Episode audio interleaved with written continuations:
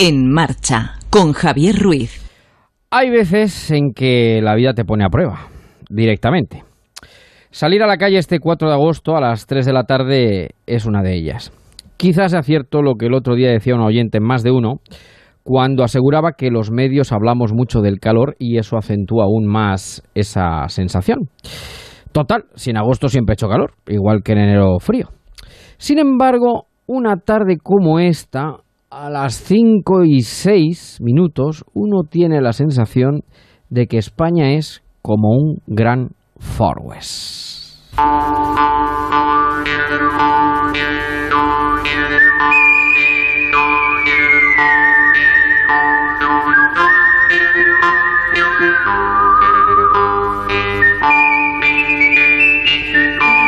Un gran Far West donde acaba de llegar el malo y no hay nadie por la calle. Es más, no sabemos si ni siquiera existe alguien con vida inteligente a estas horas, porque el calor atrofia incluso los sesos.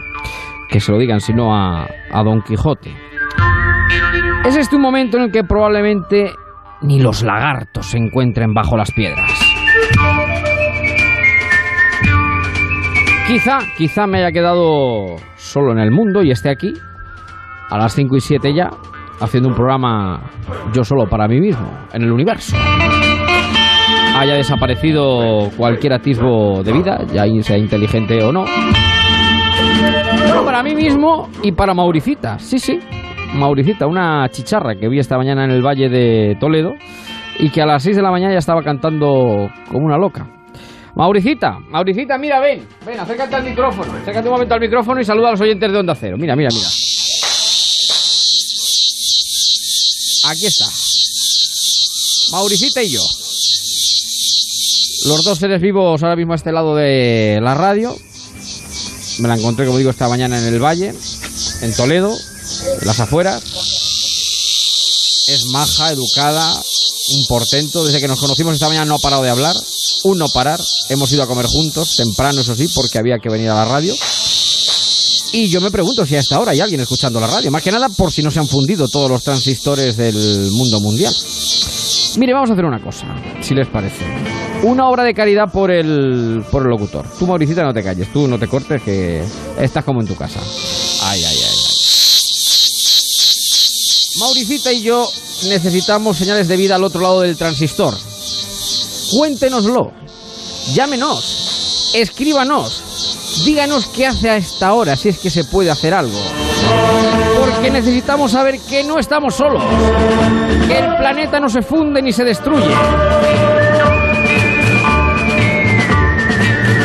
Aquí estábamos Mauricita y yo. Que ahora va a llegar la hora del baño y la merienda. Pero ahí detrás, ¿quién hay? ¿Quién está? Los hilos de una hamaca. Un botijo desvencijado. Llámenos, llámenos, llámenos. Cuéntenoslo. ¿Qué está haciendo usted a las 5 y 9, las 4 y 9 de una tarde como esta, donde no hay ni las águilas por la calle? Cuéntenoslo, díganoslo, que estamos interesados. En el 914262599 o escríbanos al Facebook o al Twitter. En el Facebook ya saben, el grupo de oyentes de En Marcha o el Twitter arroba en guion bajo marcha.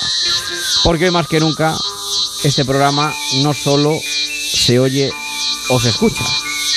Este programa fundamentalmente se siente. Mauricita, da las buenas tardes.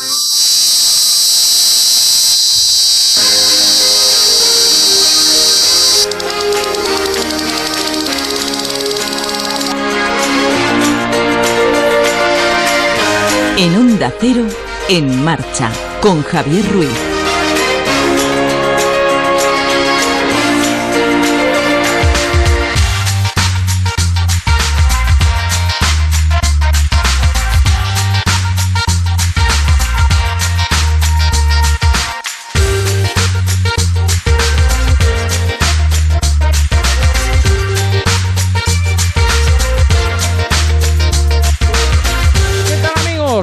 Buenas tardes. ¿Están ustedes vivos? ¿Están ustedes bien? Lo que yo me alegro. ¡Ay, los que les gusta el verano! ¡Eh! ¿Dónde están ahora? ¿Dónde están ahora los que les gusta el verano? A ver, ¿dónde se hallan? ¿Dónde se encuentran? Que levanten la mano. que no los vemos, no los sentimos.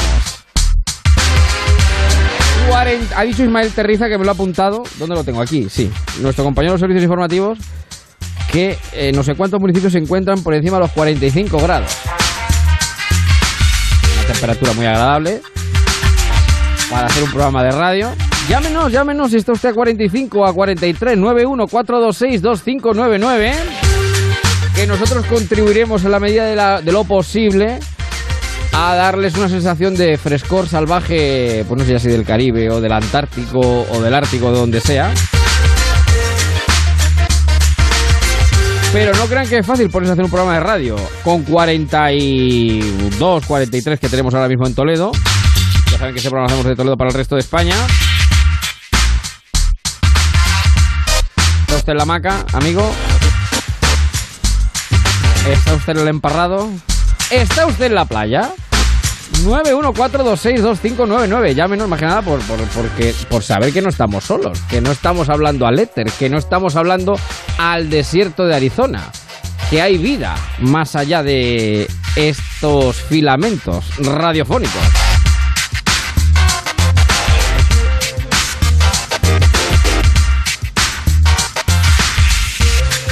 De momento, de momento, eh, nosotros vamos a intentar la medida de nuestras posibilidades lo decía un oyente ¿eh? el otro día, en más de uno, que hablamos tanto del calor que da más calor. Bueno, vamos a poner un poquito de frío. Vamos a poner un poquito de frío. Vamos a ponernos un gorro. Vamos a ponernos una casaca. Vamos a ponernos unos pantalones gordos. Nos vamos a ir hasta un lugar donde hace frío. Vamos a ir hasta Argentina. Nadia, ¿qué tal? Buenas tardes. Buenos días allí. ¿Cómo estás? Buenos días. ¿Todo bien? En Buenos Aires, ¿verdad? Sí, en Buenos Aires. ¿Qué temperatura tenemos? bueno, allí ahora es invierno, ¿no? Invierno, invierno. ¿Qué temperatura tenemos en Buenos Aires? Ahora están haciendo 10 grados. 10 grados. Y está bastante bien, porque en general ahora están haciendo entre 7 y 8 grados todos los días. Ya, ya, ya. ¿Cómo es el invierno argentino, Nadia? ¿Es duro? ¿Es llevable? ¿Son de los de ponerse casaca como los rusos? ¿O no para tanto? no, no para tanto, pero este invierno igual es más frío que otros. O por lo menos para mí hace más frío. Bueno, tengo que decir que Nadia, además hemos contactado por ella, por nuestra increíble Laura Pereira, que es nuestra eh, compañera este año, que en fin tiene familia allá en Argentina y nos decía, oye, pues si va a hacer tanto calor, eh, ¿por qué no hablamos con Buenos Aires? Que estamos en pleno invierno. Porque claro, allí es mes de agosto, porque claro, es hemisferio sur, por tanto, eh, están pasando el invierno, que dice que es un invierno algo más suave, ¿no? Que otras veces. Sí, sí, es más suave, o sea, no hay nieve puntualmente en esta zona del país, pero igual hace bastante frío para hacer invierno. Como igual se retrasó también un montón, hizo mucho calor hasta mediados de marzo, que acá es o sea, acá es eh, otoño y mucho, o sea, calor, mucho calor y ya para recién junio empezó a hacer frío, frío, Olas de frío así como helado. Eh, eh, te voy a. Vamos a ir a otro punto donde también, eh, yo por, por, incrementar esa sensación de frescor a, los oyentes, que ya digo, si nos quieren dar señales de vida, viene a través del Facebook, viene a través del 914262599. Aquí tenemos 42-43 grados, no sé si lo sabes, es algo tremendo. no, un montón. Pues sí, 42-43. ¿Conoces España? ¿Has estado en España alguna vez, Nadia? Sí, sí, fui dos veces. Bueno, pues vamos. Eh, ¿Y has venido en verano o no? Eh... No, no, siempre voy en invierno. Yo soy fan del invierno. Te has quitado entonces el, te has quitado entonces este calor. Vamos a otro lugar frío.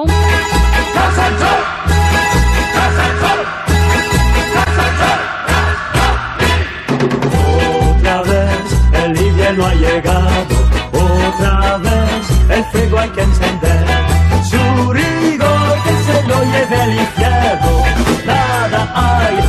Vamos a ir a esta Islandia, donde ya está Raúl, que es un fotógrafo freelance y que hasta ahora podemos saludar. Raúl, ¿qué tal? Buenas tardes.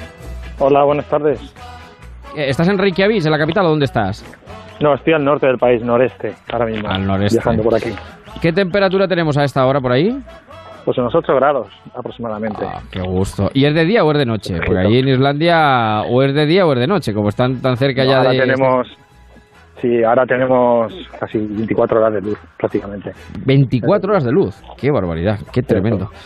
Eh, bueno, ¿qué te ha llevado a ti a Islandia, Raúl?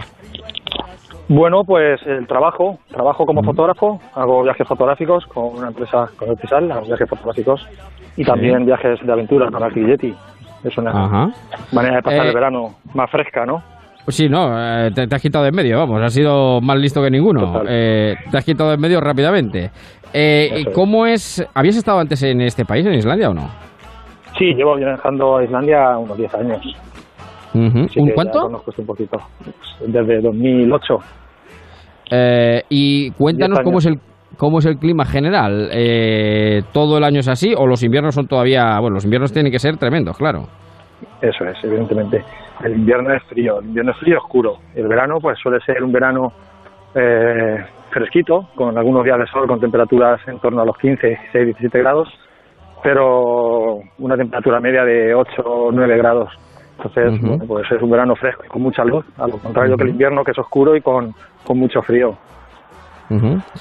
Eh, el caso es que tanto en Islandia como en este caso en Buenos Aires, bueno, tenemos 8 o 10 grados, que está muy bien, eh, que es eh, mucho más agradable. ¿Os da envidia que estemos nosotros con 41, 42? Nadia, Raúl. Ninguna. no lo cambiéis envidia. por nada del mundo, ¿no? No podría soportar eso ahora mismo yo. Bueno, bueno, bueno, bueno, bueno. Bueno, Bueno, eh, pues eh, yo era por contribuir sobre todo al frescor, la sensación de frescor de esta tarde. Ya veo que por Facebook nos dicen que efectivamente hay señales de vida inteligente. Dice Felipe Ignacio, buenas tardes a todos, con la lengua afuera, llegado justo a tiempo. Saludos de Gran Canaria, José Manuel también está por aquí. Nos pide que hable Mauricita. Mauricita saluda. Mauricita es una chicharra. Que, ¿Sabéis lo que es la, la chicharra, no? ¿Conocéis lo que es la, el canto de la cigarra, no? Lo, sabéis lo que sabéis lo que es, ¿no? Que por allí, por, por Islandia, pocas cigarras, imagino, ¿no? Aquí no cantan las cigarras, aquí no. Aquí se, se quedan heladas, No les hace falta, no les hace falta. Bueno, eh, pues oye, nos alegramos eh, por vosotros. Eh, un abrazo fortísimo, eh, Raúl, para ti. Eres de Albacete, ¿verdad? Sí, eso es, soy de Albacete. Ah, muy bien, muy Y llevas 10 años. Bueno, aquí llevo, vengo en, en verano, sobre todo, a trabajar en verano. El resto del año hago otras cosas por otros lugares. Pero llevo 10 años viniendo a estas tierras frías, sí. Bueno, bueno, bueno, bueno. Sabes que en Albacete hay un meme que dice que un autobús arde en Albacete y la gente se niega a bajar porque hace más calor eh, fuera que dentro. Quiero decir que se está mejor dentro, dentro que fuera. O sea por eso que- digo que no me da envidia, no me da envidia No te da envidia ninguna, no te da envidia ninguna. Muy bien, pues eh, un abrazo enorme, Raúl. Cuídate y encantado de saludarte. Un abrazo Otro grande. abrazo Y para España. Nadia, un saludo enorme y nada, disfrutar de Buenos Aires, que es una ciudad preciosa. ¿Cuándo vienes para España? Y espero que en enero estar por ahí, enero. También para no Mediados de abandonar el frío. Para no abandonar el para el frío. pleno Muy frío. Muy bien. Pues un abrazo enorme, cuídate. Un saludo. Gracias. Chao. Un abrazo. No,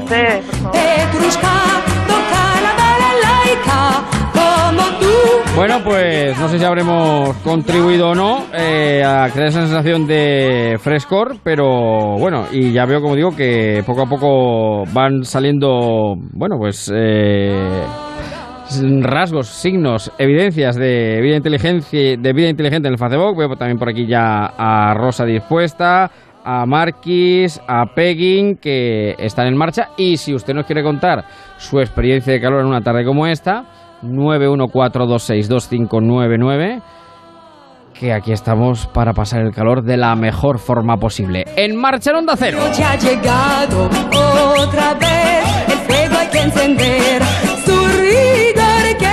angustia del infierno. Nada hay, amigos, que perder. Su rigor, que te lo lleve el infierno. Nada hay, amigos, que perder. Petrushka, toca la bala laica. Como tú la aprendiste a tocar y a cantar los géneros del goga. Para al fin poder todos juntos bailar. En marcha, Javier Ruiz.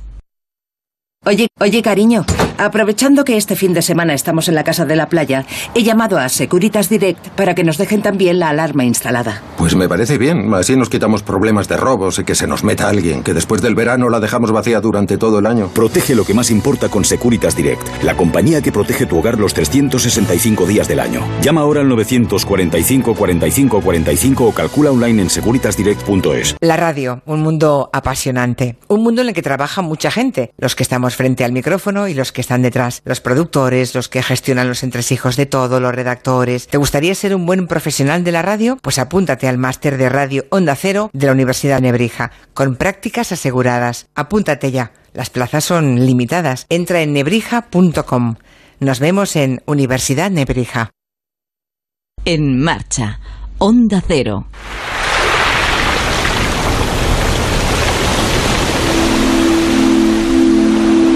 Quizá porque mi niñez sigue jugando en tu playa. Y escondido tras las cañas duerme mi primer amor. Llevo tu luz y tu olor por donde quiera que vaya. Y amontonado en tu arena, guardo amor, juegos y penas yo.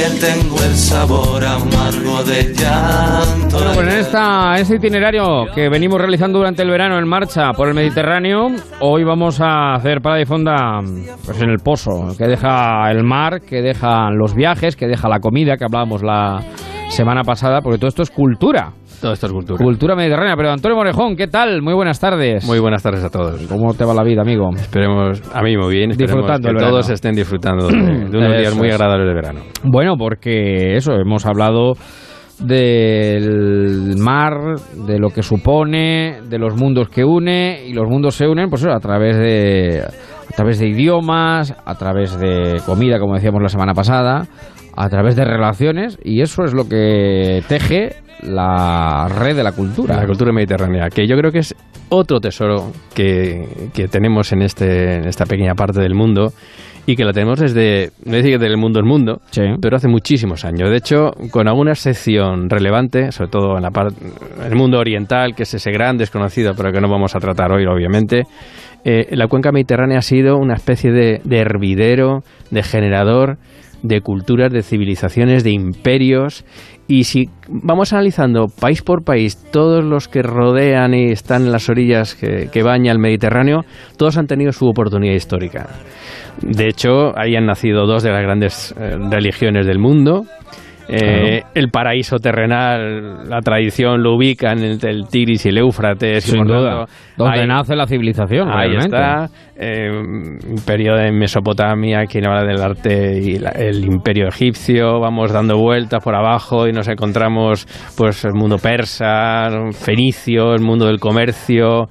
Cómo no, ya adentrándonos en la civilización un poco más moderna o generadora de la actual, pues eh, Grecia, que siendo minúscula tuvo esa enorme trascendencia a la hora de imprimirnos ese carácter a todos los países que bañan el Mediterráneo y, como no, el, el imperio romano, el mundo latino. Nuestra civilización es romana. Nuestra Ahí civilización está. es romana. O sea, es que tú piensas en, la obra de. Estaba esperando que llegaras a Roma, porque es verdad, todo lo que has dicho es cierto.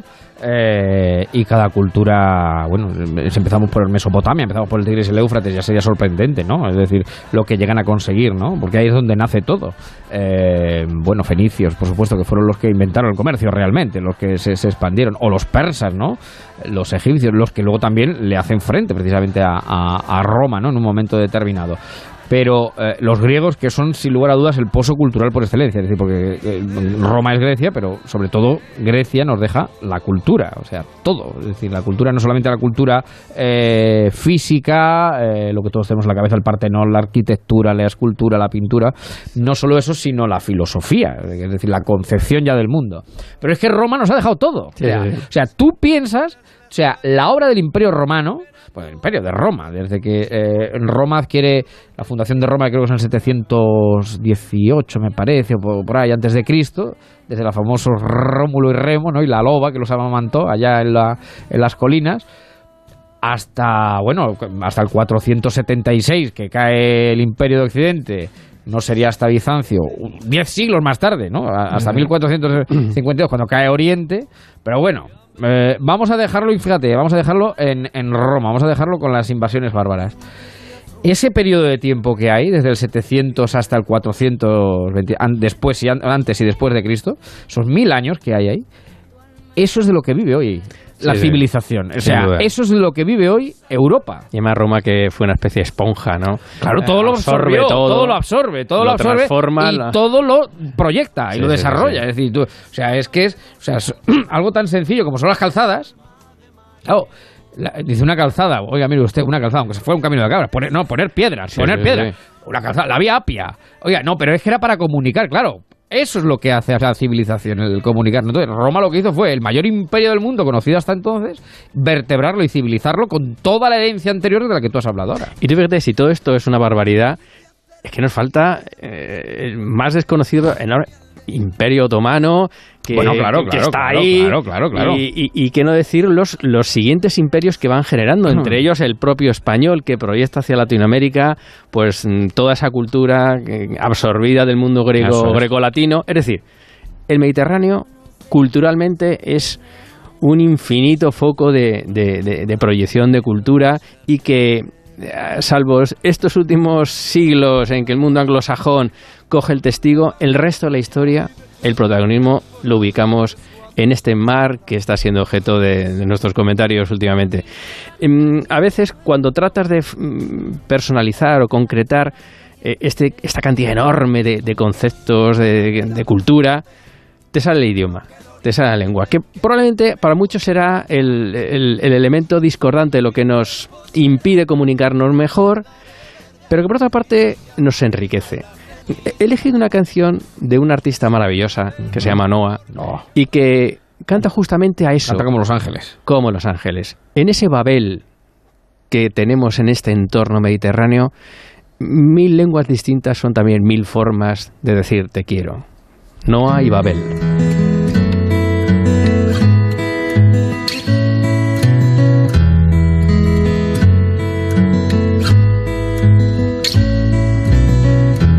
Perdona por Babelén mil palabras de amor. Perdona por Babelén inundando mi voz. Un millón de versos para elegir. Mil maneras de decir que velaré por ti. Mil idiomas para soñar. Un torrente sin fin de palabras para jugar y volver a reír. Suenan para mí las notas de una canción y la música murmura que por ti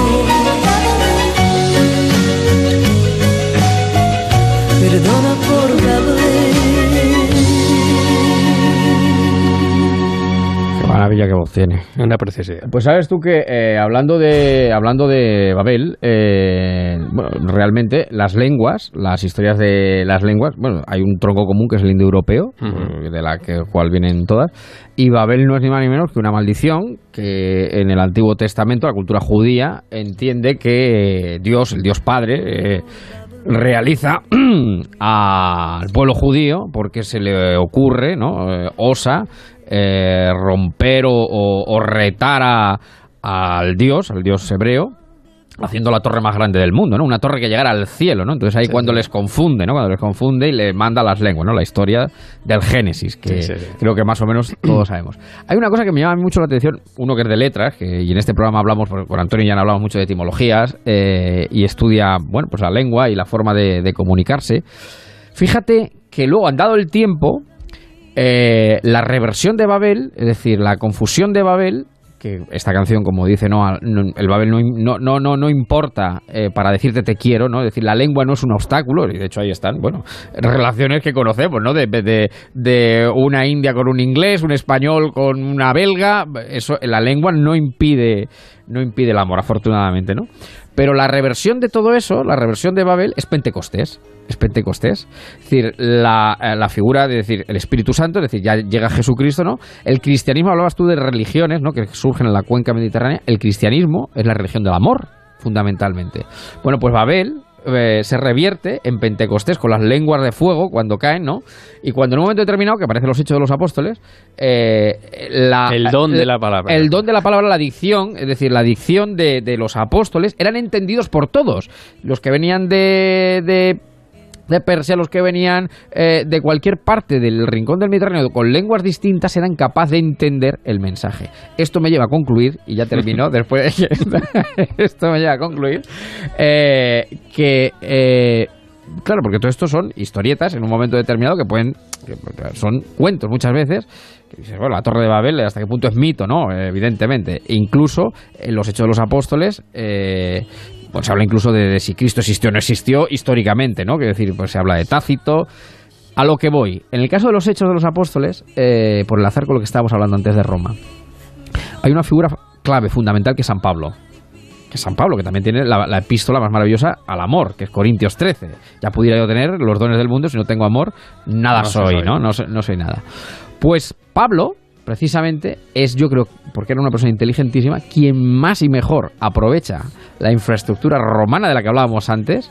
Yo creo que si el cristianismo no hubiera tenido la eh, expansión que tuvo Roma, que Roma fue contra, ahí está Pilato, ¿no? Pilato que era el, delega- el, el delegado del César, ¿no? Y el que justicia a Cristo, pero si, si los apóstoles y personas como por ejemplo Pablo de Tarso no hubiera tenido la infraestructura ya creada de Roma, probablemente el cristianismo no se hubiera expandido de la manera que lo hizo. Tú fíjate, ya que me lo citas, y yo en absoluto, porque soy- yo soy chico de, de ciencia, por tanto a mí me ganas Bueno, por goleada. Sí. Pero lo cierto es que yo no creo que fuera banal el hecho de que Cristo y el cristianismo aparecieran justamente en el Imperio Romano, donde además, y yo soy funcionario, la administración romana, que luego ha, ha sido la- los cimientos de todas las administraciones posteriores, se ocupaba de escribirlo todo. Sí, claro, sí, sí, sí. recogerlo todo. Y por tanto, en cualquier otra civilización, todos esos, ese récord, ese registro de eventos puntuales, de personas, hubiera pasado, vamos, hubiera desaparecido al segundo. Exacto. Pero lo cierto es que en Roma todo eso se escribía y, y- y se, y se archivaba.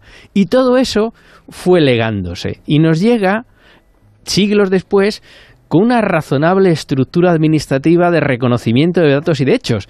y por tanto es la única oportunidad que hubiera tenido una religión, en este caso el cristianismo, de que hoy en día se pueda estudiar, leer claro, y, claro, y claro, datar, claro, cosa que no hubiera ocurrido perfectamente en ninguna, otro, en En otro ninguna otra civilización. ¿no? O sea que todo tiene su porque la cultura evidentemente nos empapa y es y es lo que somos y fíjate lo que lo que da para seguir en el mundo cultural nuestro Mediterráneo y la cultura árabe que, que viene luego es decir es y, y conflictos, sin duda. No quieran. Claro, claro, los, claro, claro. Oyentes, decimos, estos están solamente en la parte rosa de con la, la lira, película. están con la lira. Madre mía, lo que tenemos montado Sí, sí, y sí. seguimos montando en nuestro entorno mediterráneo.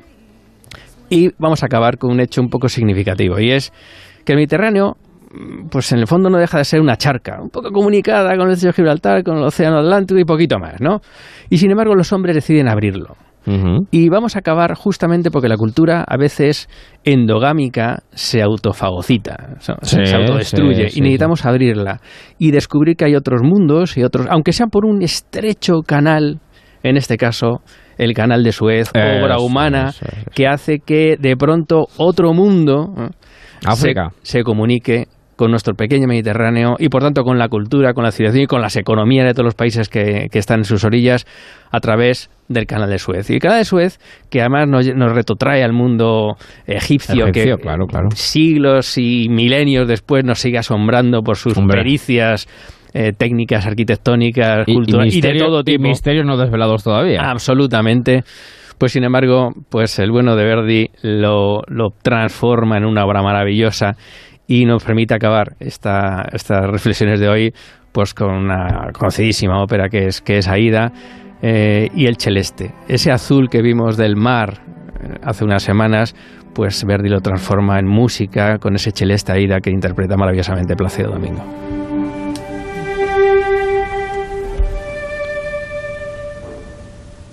Se quel guerrier io fossi. Se il mio sogno si afferrasse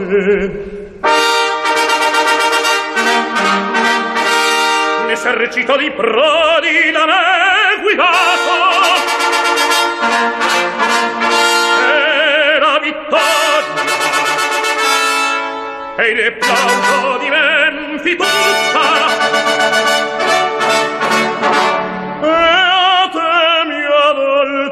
ira tornar di laudi cinta dirti per te ho pugnato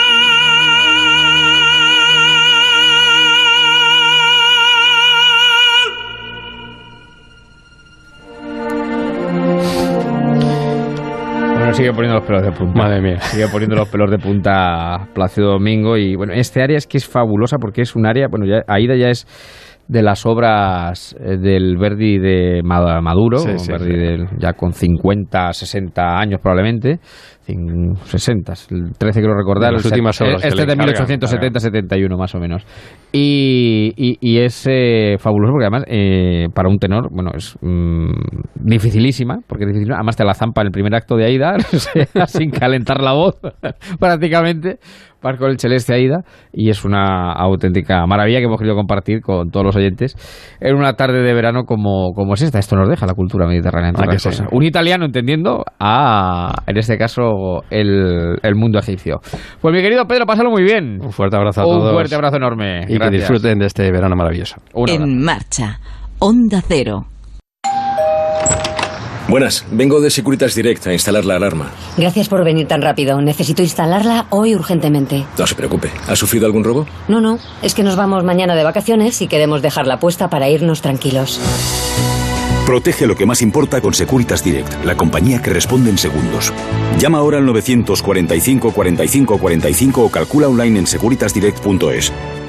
Perdone, se le ha caído el monedero. Sin darte cuenta, constantemente das ejemplo a los que te rodean.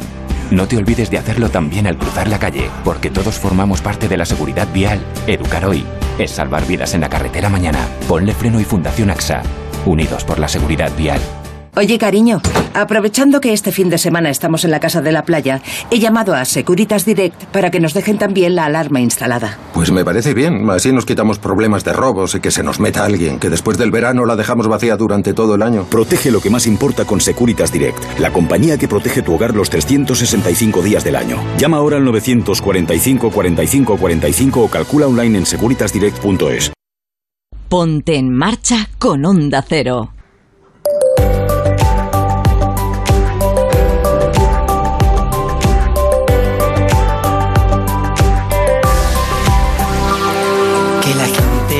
Quiera, que haya música y besos. Son menos cuarto a las seis, seguimos en marcha en Onda Cero. Pedíamos señales de vida inteligente y las vamos teniendo, las vamos teniendo a través de Twitter. Nos dice por aquí, bueno, se lo veo ahora, Isabel. Hola a todos, aquí estoy con un sol maravilloso saludándonos. Pepa, aquí estamos bajo el aire acondicionado en Córdoba. Madre mía, Córdoba. ¿Cómo estará Córdoba? 49, 52. Eh, muy valientes hay que ser para salir ahora. Os sigo desde que estáis de madrugada. En el Facebook ya hay fotos de nuestra querida Mauricita. Mauricita, saluda a los oyentes del Marcha, hija. Es la chicharra que esta mañana a las 6 de la mañana, para la redundancia, nos encontrábamos en el Valle de Toledo y la hemos traído aquí ya maestrada a los micrófonos de Onda Cero. No te cortes, Mauricita, no te cortes. Bueno, pues hay fotos de Mauricita en redes sociales. Está Rafa, Germán, dice todo el calor se ha venido para acá. Eh, también vemos por aquí a María Ascensión, a Bienve, a Lola Casado, a Belén. Y si algún oyente nos quiere contar su experiencia de calor en el 914262599, 914262599, está usted a 47 grados, está usted en el coche a 54, 72, marca su termómetro. Llámenos si nos lo cuenta, el calor entre todos compartido, mancomunado. Es mucho mejor. Hablábamos con Buenos Aires, hablábamos con Islandia, donde tenían unos amables y unos agradables 6 grados. Quien los pillara. Pero bueno, aquí estamos nosotros con estos 40 y tantos grados en media España. Y tratando de poner frescor a la tarde. Saludando ya a mi querido Jesús bastante. ¿Qué tal, Jesús? Buenas tardes. Muy buenas ¿Cómo tardes, estamos? Javier. También ¿A con cuánto calor. está usted? ¿A cuánto También está usted con hoy? calor, pero la tarde se promete interesante. Sí, sí, sí, promete interesante. Así ya es. visto que, que me ha costado años, pero usted me está empezando a hacer caso. No sé Sí, si lo empezó a los correr. que está empezando a correr. Estoy empezando a correr, efectivamente, efectivamente. Es una cosa, bueno, eh, poquito a poco, ¿eh? Poquito a poco, porque esto, claro, y más por Toledo, arriba, para abajo, por ahí para otro, pues figúrese Sí, usted, ¿no? vamos, esto es... Ya, eh, ya tremendo. buena tirada juntos, seguro. Bueno, bueno, bueno. Bueno, hoy vamos a hablar de. Bueno, después de las seis, vamos a hablar del Madrid Cultural eh, de verano, que hay cosas muy interesantes. Vamos a hablar de la exposición de Loto, que está ahora en el Prado. eh, pero. Pero ya antes te voy a dar una primicia, no para, Claro. no para verano, sino para otoño, también en Madrid. Eso es, porque en verano también se preparan eh, grandes eventos de cara al otoño cultural. Cultural y vamos a hablar de lo que va a ser el musical del otoño. Y este va a ser un musical muy sorprendente.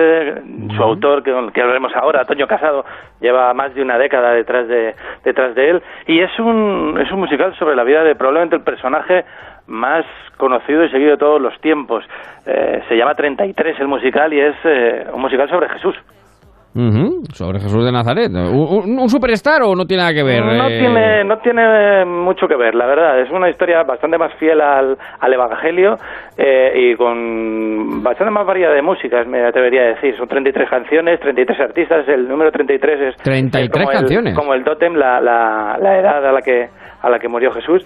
Eh, Y bueno, y es un, es un espectáculo que yo he tenido la suerte de, de ver cómo iba, cómo iba creciendo y que se va a ver en el, en el IFEMA. Se está preparando una carpa impresionante como yo creo Sí. que jamás se ha visto en, en Madrid para a partir de noviembre que bueno que todos los espectadores que miles de espectadores puedan ver prácticamente a la vez un espectáculo de música sonido y de me- y de mensaje la verdad es que espectacular y con y con parte de los beneficios para mensajeros de la paz que todo hay que decirlo Bueno, eh, esto será para noviembre, pero claro, es un gran musical.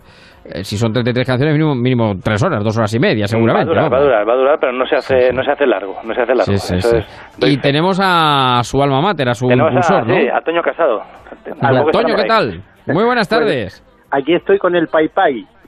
También, el- claro, ¿A cuánto, ¿A cuánto estamos? ¿A qué temperatura estamos ahora mismo, Pues Toño? yo creo que aquí eh, me marcaba hace un momento el coche, pero por fuera, marcaba 44 o algo así, pero vamos. que Nada, no muy agradable. mentira o- Estamos muy bien, muy fresquitos. No, no hemos dicho, Javier, que, que Toño es sacerdote, pero más a más de ese sacerdote es uno de los mejores eh, compositores que tenemos en nuestro país y, y que se ha rodeado de, bueno, él- no lo podrá contar mejor, se ha rodeado de los de los mejores mm, productores, técnicos de sonido, de imagen, efectos especiales, etcétera, etcétera, para, para esta producción. Sí, tenemos ahí un equipazo para, para levantar 33. Son como el, el, grupo galáctico, los llamo yo, los galácticos. Bueno, suena así, este es uno de los temas.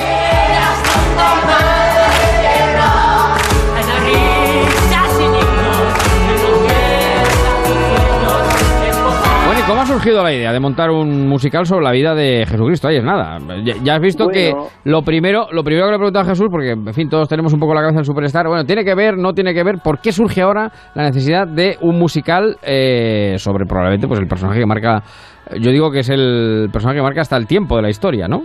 Claro, sí, yo creo que estamos en un tiempo en que el mensaje de Jesús es muy necesario, ¿sabes? El volver a los a esos valores que tenemos todos de la solidaridad, del respeto, de la alegría, el describir, descubrir un poco el optimismo ese que, que, se nos va a veces perdiendo entre tantas malas noticias. Entonces yo creo que sí que eh, el mensaje de Jesús, nuevo contado de una manera muy especial, pues sí que puede ser una auténtica revolución, porque no hay que olvidar que Jesús es- fue un gran revolucionario y entonces nos hace falta esa revolución un poco de la alegría y de, y de la solidaridad. Cuéntanos un poco, Toño, ma- más allá de la, de la historia, que bueno, que más o menos sí que casi todos la conocemos. Pero todo el mundo lo conoce, eh, todo el mundo lo conoce. Sí, no hagas- spoiler. No vamos a hacer spoiler, no vamos a hacer spoiler porque todo el mundo lo sabe. Pero, pero cuéntanos un poco también la, la eh, el cómo se está haciendo el, el- ese, esa pedazo de carpa, esos técnicos que están trabajando, el proceso de selección. No sé si tenéis a Jesús ya, ya Sí, contratado. ya lo, lo tenemos ahora mismo en Tierra Santa, lo tenemos, Ah, fíjate, flipa los anda. colores. Que tenga Sí, cuidado. es que, eh, sí, lo hemos mandado allí para que se meta un poco más en la historia. Eh, se presentaron a la- al casting 2.000 personas. Entonces, de Ujú. esas 2.000 personas, al final hemos seleccionado un grupo más fantástico de 30. Eh, Jesús, claro, cuesta mucho encontrar a una persona así, pero es un actor, pf, eh, canta maravilloso y que cuando tú lo ves dices, oh Jesús, es, o sea, es esa imagen que tenemos todos, ¿no? Eh, ahora con el grupo de producción, o sea, eh, todos los creativos están, ya han hecho un diseño de vestuario fabuloso que lo ha hecho Juan Sebastián, que lo está haciendo Cornejo, que es un clásico de los grandes teatros, películas y musicales. Julia Watt es el director musical, que también es un gran personaje dentro de este mundo de los musicales en Madrid, o Carlos Torrijos, la iluminación. Desde luego yo estoy muy contento porque ellos están eh, fascinados con la historia, con el musical, y es levantar algo que sabemos que conmoverá y que sorprenderá muchísimo a los espectadores. Está previsto, el- está sí, previsto Javier. para noviembre, dice Jesús, ¿no? Sí, se estrena el 22 de noviembre en IFEMA. Las entradas ya están a disposición y hay gente ya que está ahí cogiéndolas, sobre todo muchos grupos, Mm. y, y eso, y se pueden comprar en, en los portales típicos del ramo, pero sobre todo en nuestra página web que es 33enmusical.es, ahí tienen toda la información. 33 Ven la- con, con número. 33 con números, sí, y ven la super mega carpa, que es, una, es una pasada, tiene siete pisos de altura, o sea, es y es un teatro, ¿eh? no es no es un circo, es un teatro con una eh, increíble boca escénica en la cual las proyecciones ahora de mapping, estas cositas que se hacen, pues desde luego van a dejar siempre con la boca abierta a, a los espectadores. ¿Y la acústica se ha conseguido en, en esa carpa Sí, que sea...? Mira, Javi Sequilla es también uno de los diseñadores de sonido de los grandes musicales de, de Madrid, de España, y lleva un montón de años, entonces también forma parte de nuestro equipo y para ese espacio especial pues se ha, se ha realizado un diseño también y eh, lo bueno es que tanto la acústica como la visión es perfecta para para todo el público. O sea, En no cualquier hay- sitio, ¿no? Sí, sí, sí. sí. Es una carpa, Javier, que yo no sé si recuerdas cuando estudiábamos arte, un tea- el teatro de la italiana, que es, eh, es, es una carpa así como esférica y que no sé cuánta gente cabe, mil, Sí, mil, mil caben- doscientas personas. Sí, caben 1.250 personas, caben en la carpita. O sea que va a ser una... carpita. Carpita, carpita, carpita, exacto. Bueno, eh, el, ¿recuerda dónde se pueden encontrar las entradas? En el Sí, 33. En 33elmusical.es. Ahí nos pueden encontrar y pueden tener mucha información. Además de seguirnos en todas las redes, nuestro grupo de comunicación, que son divertidísimos, están ya comenzando a hacer muchos concursos y muchas cosas que, que para nuestros seguidores pues también resulta muy divertido ver cómo se va creando el musical, quiénes son los personajes. Eh, vamos a ir desvelando poco a poco quién es el elenco hasta Creo que ahora hay un concurso, ¿no, Toño? Para si abrieran quién Sí, es Juan o alguno de los Ahora sí, incluso te puedes sí, llevar sí, algunas sí. entradas. Claro, o sea, siempre, ahora tenían puesto a cuatro de los actores y hay que descubrir, simplemente por la Mm. carita que tiene, quién es Juan. Y luego, no sé cómo harán con Judas. y con Yo solo voy a dar una pista, que, que- que Toño lo sabe desde hace mucho tiempo, que, que aquí quien, quien habla va a ser un personaje de 33, la, la palangana de. Pilatos. Ya, se lo Ah. he ofrecido hace mucho tiempo a Jesús. La palangana de Pilatos. Lo podemos desvelar, que va a ser el niño que sale con la palancana de Pilatos. Ah, bueno, bueno, bueno. Bueno, pues de niño ya tiene poco ya el, Sí, señor, ¿eh? Ya, Le en ponemos fin, una bueno. peluquita así de como de bisbal, puede ser muy Sí. divertido. Tendré que afeitarme la barba, va a ser divertidísimo. y las patillas. Tremendo. Yo creo que con el, el- me decía Jesús, comentábamos esta semana que Madrid yo creo que es la ciudad de los musicales, eh, porque verdaderamente, en fin, ha, ha sido eh, tremendo, bueno, pues el todo el auge que han tenido en los últimos tiempos y bueno, ya con esto pues todavía más a más, eh, sin duda alguna, ¿no? Sí. Yo creo que juntar a 1.200 personas en, en dos horas y media, tres de espectáculo, yo no sé si se puede hacer en algún teatro de Madrid, la verdad. Sí, eh, una de las cosas por las que hemos elegido el, el hacerlo en IFEMA y hacerlo ahí, el aparcamiento está súper bien, la posibilidad de llegar. Y la gente ahora en Madrid está muy acostumbrada a llegar a IFEMA. Incluso la gente que venga de fuera, pues lo Mm. tiene súper fácil también para... Y tendremos... Ah, hay una cosa súper bonita también, que es no solo está el teatro que, que van a crear, sino que hay antes, hay otra carpita gigante Sí. también, en la cual tú haces la inmersión en el mundo este de 33 en el cual habrá una banda en directo tocando, restauración, merchandising, o sea, todo muy a lo grande y muy bonito para que la gente que vaya tenga una experiencia, incluso una hora antes, pueden ya estar por ahí metiéndose un poco en el ajo. Es una cosa muy Bueno, pues eso será... conseguiremos que, eh, igual es un sueño, pero eh, que el Papa sepa que existe o que vea o que vea 33. Ojalá, o sea, bueno, la iglesia aquí ya lo sabe, porque ya se lo he Que el contado papá, yo. o sea, que el papa, bastante, ¿no? no el papá, digo, ¿qué papá? Lo que no- sabemos lo que, que- tiene enchufe, tiene Claro, enchufe allí. lo que no consigue Toño no lo consigue nadie, ¿no? sí, Bueno, todavía no sí, venía a sí. España, pero quién sabe. Hombre, Sí, yo a sí, invitarle le voy a invitar, o sea, que aquí por invitar... Sí, sí, que no quede, que no quede, que no quede. El cardenal Bueno. sí que acudirá, ¿no? ¿Eh? Sí, sí, sí. O sea, de aquí eh, esperamos que vengan todos los que invitemos, pero vamos que... Y luego pueden venir, eso también sí que me gusta subrayarlo, gente que sea del mundo religioso o cristiano, o gente que no tenga nada que ver, porque Claro. la historia, como digo, es muy abierta, muy sorprendente. A veces eh, también la gente se reirá muchísimo porque en los musicales de Jesús eh, dice, "Jo, pues esto tiene que ser un truño religioso Ah. terrible y sin embargo es muy divertido, Hay muy los personajes emocionante. de los demonios y, y- y un- y una canción de los apóstoles que es buenísima, la verdad. Bueno, pues la escucharemos. De momento nos quedamos con el con este tema.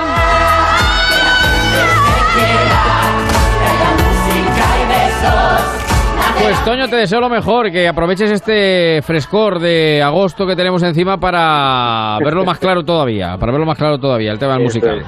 Con un daiquiri de piña, no, esto se pasa, se pasa. Eso todo. se pasa rápido, efectivamente. Un abrazo grande, Toño, Oye, un saludo. Un abrazo para vosotros. Hasta Un luego. abrazo, gracias.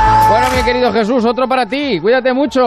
No corra a horas intempestivas, don Javier. No, no, yo a las 6 de la mañana, que es cuan- cuando está la fresca, eh, siempre con la fresca. Yo sabe que soy prudente en ese sentido. No hago caso de las recomendaciones, por otra parte, básicas y de sentido común, que estos días inundan todos los medios. No corre usted a las 3 de la tarde, ¿cómo va a correr a las 3 de la tarde? No se puede ni respirar. Hidratado.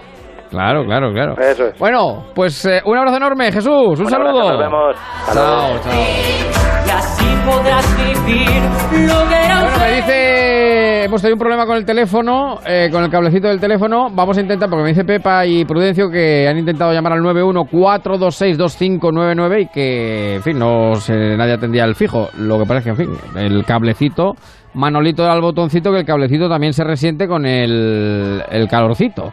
Así que, si nos quiere llamar, pues además creo que Pepa estaba en Córdoba, creo recordar que estará en los 40 y pico. Pues eh, creo que ya está, creo que está solucionado. 914262599. Y Mauricita, saluda, saluda, saluda. Mauricita en la onda, nuestra chicharra. Es agradable como ella sola, ¿eh? Porque además se calla, mira, cállate y se calla. Y luego le decimos, Mauricita, venga, dale un poquito la charla aquí a, a los oyentes de Onda Cero. Salúdalos.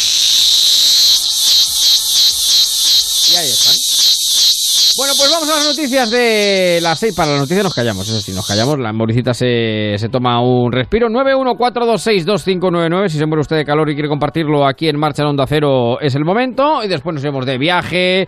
Tendremos la exposición de Loto en el Prado. Hablaremos de sexo también, como es habitual. La guasa de la flamenca. En que tenemos mucha traca por delante, muchos petardos por explotar. De momento, las 6, las 5 en Canarias. Noticias.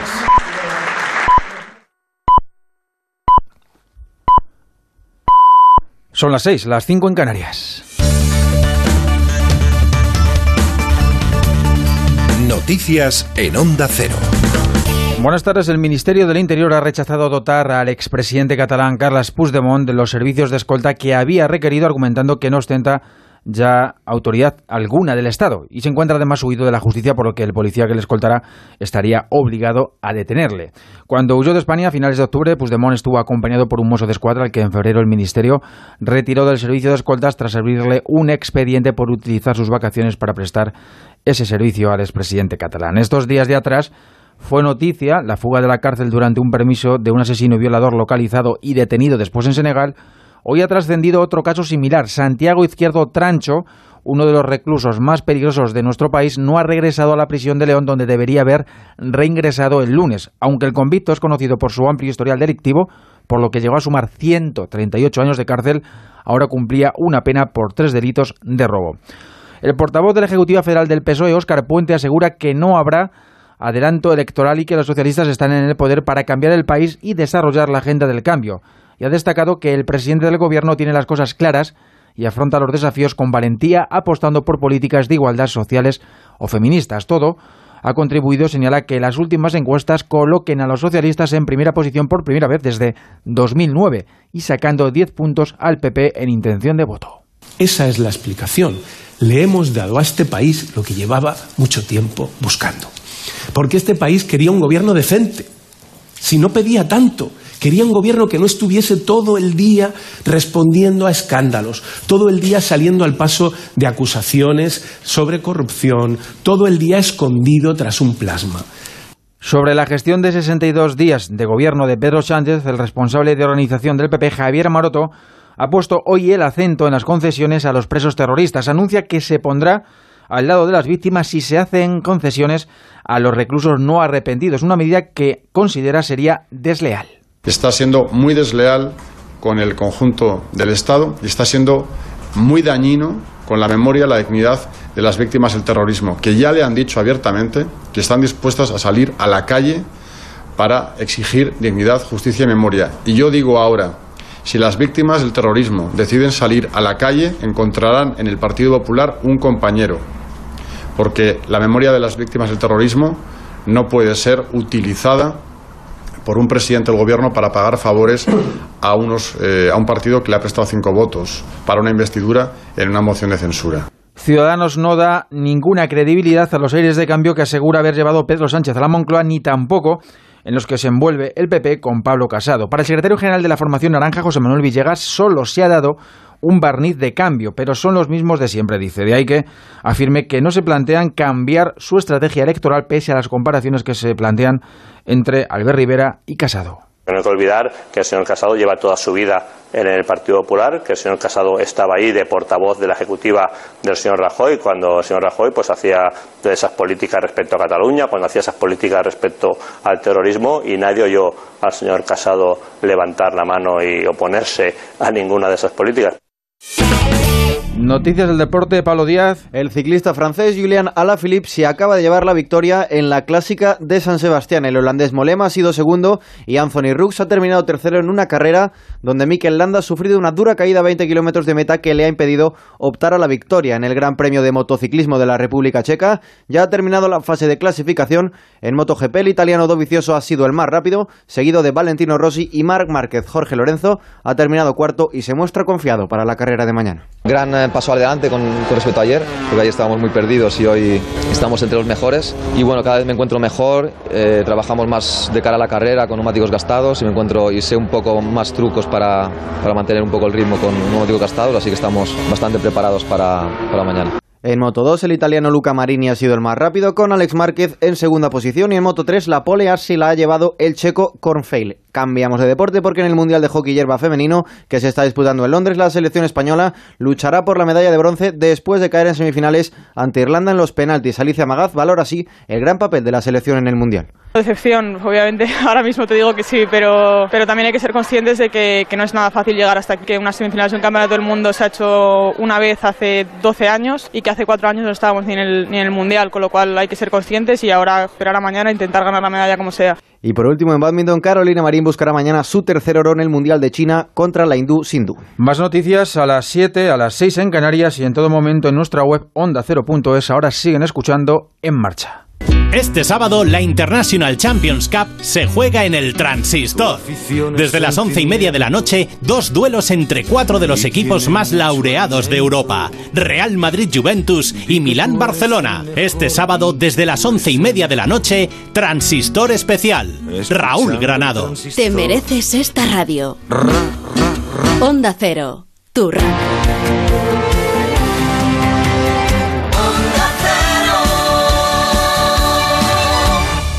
En Onda Cero, en marcha, con Javier Ruiz. Si eres fotogénica, me te invito a mi pasarela. Ya, ya.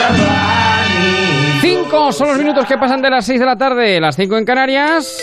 Una hora estupenda para saludar a Paloma Gallego. ¿Qué tal, Paloma? Buenas tardes. Tardes. Hola. ¿Cómo es? Tardes, tardes. Buenas tardes. ¿Cómo estamos? Pues muy bien. Bien. ¿Quieres que te diga dónde estoy? Estoy a pie de playa. Bueno, he salido del agua, he salido incluso, he dejado de pisar arena por ti.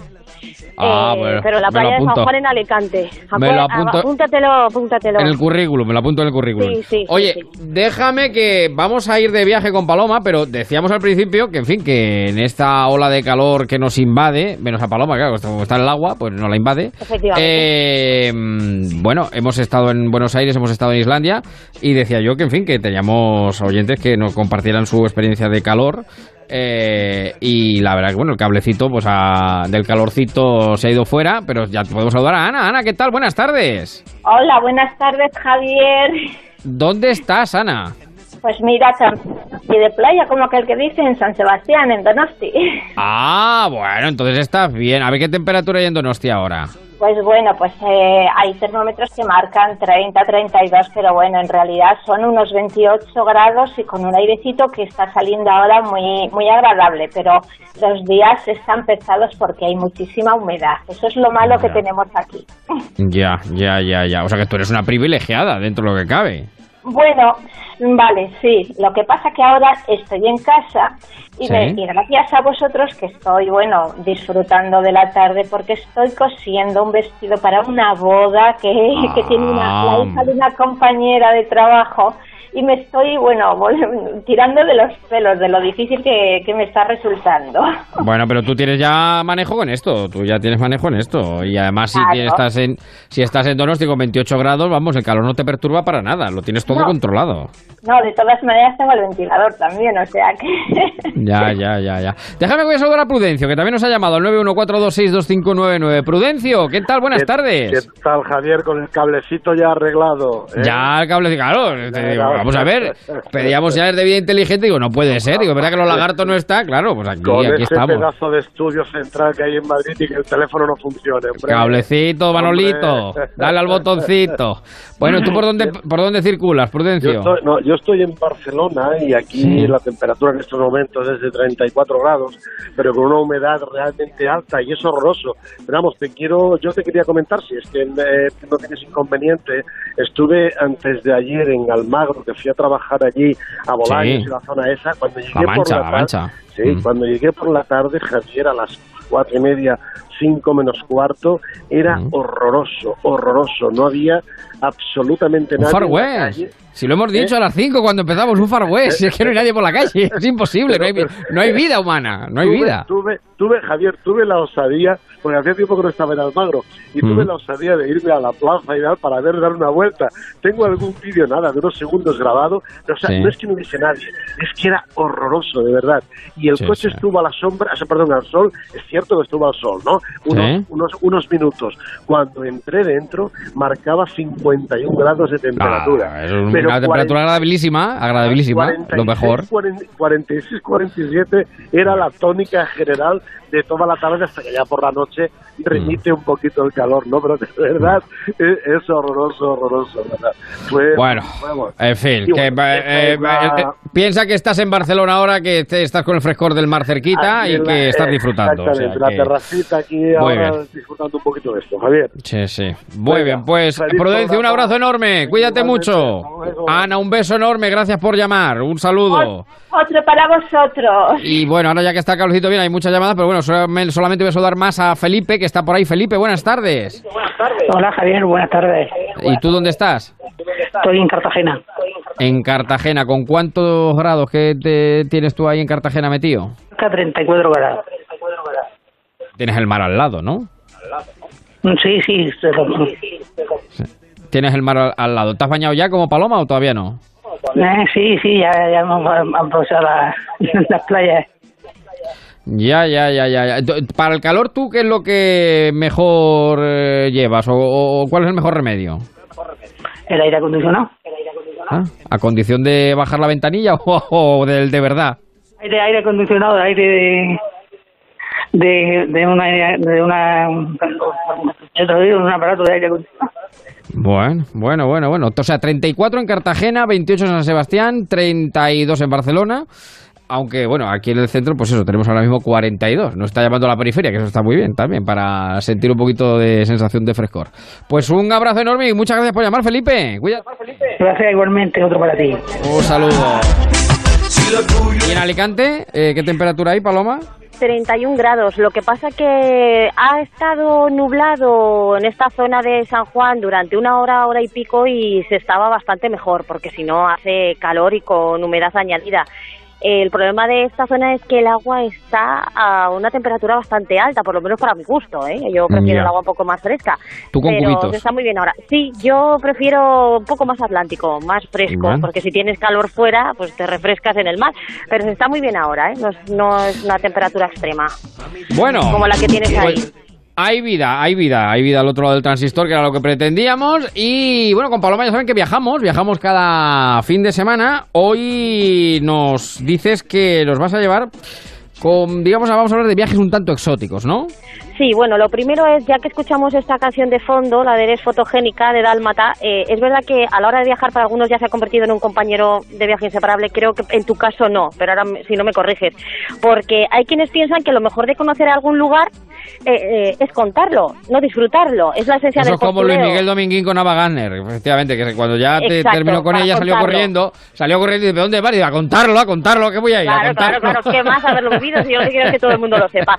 Bueno, Claro, pues claro. esa esencia eh, del postureo está viviendo sus horas más altas, como todos sabemos.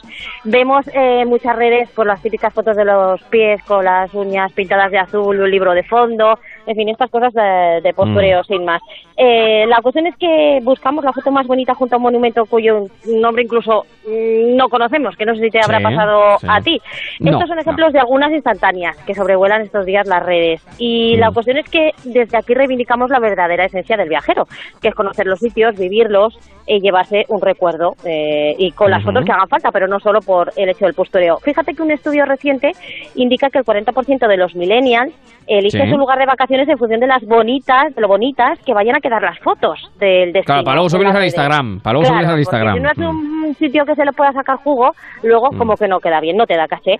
Si algo bueno podemos extraer de tamaña estupidez, porque es una estupidez, es que a base de likes Instagram ha elegido el pueblo más bonito para los usuarios, que es el que más bendiciones Ah. ha recibido y merece la pena visitarlo desde luego, si no verlo en eh, Instagram.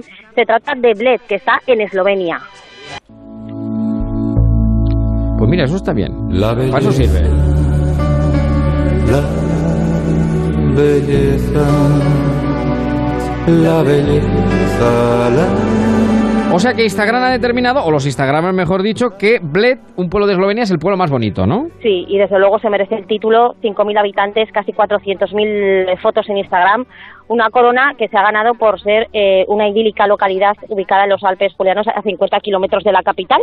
Eh. Y lo cierto es que eh, merece mucho la pena echarle un vistazo. Lo más llamativo es el lago glacial que tiene. Para obtener las mejores vistas hay quienes se suben incluso al castillo desde donde se observa esa maravilla, que es un pueblo en el centro del lago. Es un pequeño islote que cuenta solo con dos casas, con una iglesia y al que únicamente se puede acceder en barco. Así que si quieren hacer las mejores fotos y desde luego tener la mejor vista, que lo recomendamos, eh, es acudir precisamente eh, a esa zona para poder ver esta, esta imagen. Y si te parece de lo más bello que es este pueblo, Bled, en eh, Eslovenia, pasamos a lo más truculento, porque no siempre buscamos pues vistas bonitas o paisajes indescriptibles. Eh, podemos... eh, sí, hay viajeros para, toda, para, para todo tipo Claro, de condición. Esto es es, un poco extremo, porque son experiencias de aventuras, eso sí, aviso, eh, solo aptas para los más valientes, incluso para los más extremos o, o frikis, eh, porque hablamos del turismo de sucesos que existe. ¿Qué me dices? ¿Qué me Les dices? presento al periodista neozelandés David Farrier, que está recorriendo el mundo visitando lugares macabros y que forma parte de una serie de documentales de Netflix que ya ha alcanzado una alta cuota de polémica. Y este es el tráiler. Life can be dangerous when you're a dark tourist.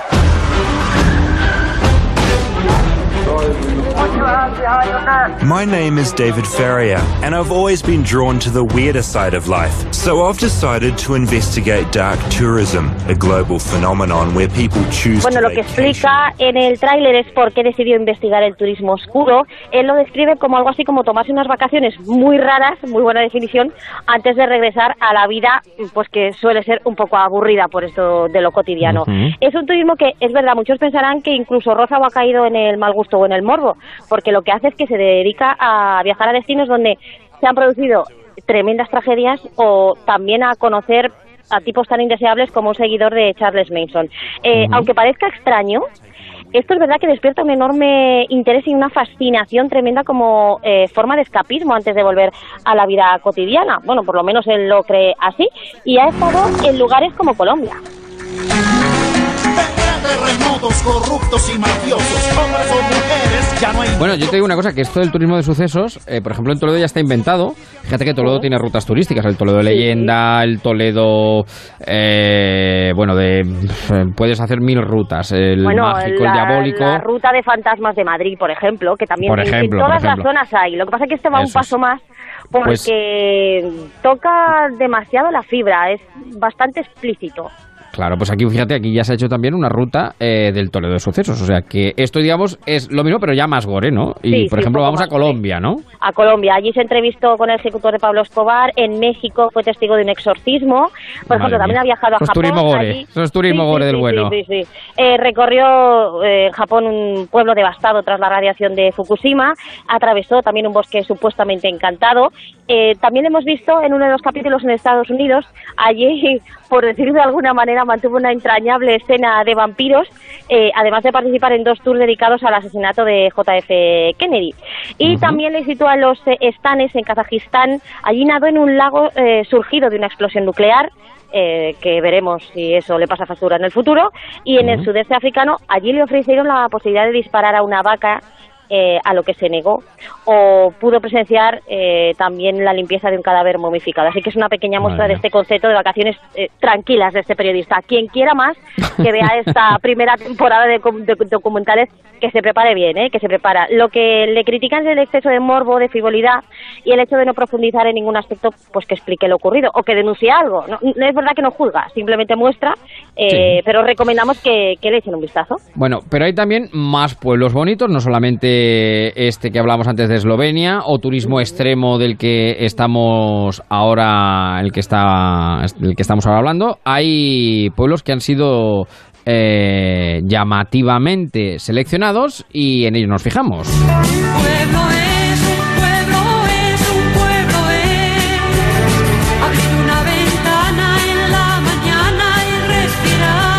Porque tú eres muy de turismo de pueblo. Venga, que me que Hombre, tú seas de turismo de pueblo. Sí, sí, muy rural. Viva el ruralismo, sí señor. Sí. Y afortunados aquellos que tienen un pueblo al que volver, por ejemplo, en vacaciones.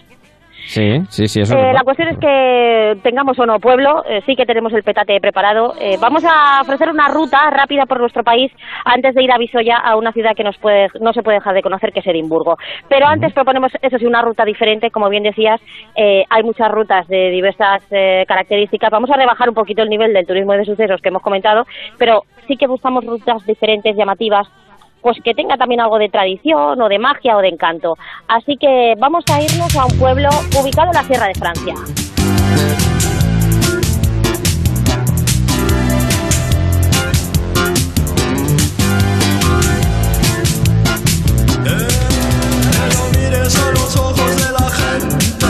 La Sierra de Francia que está en Salamanca.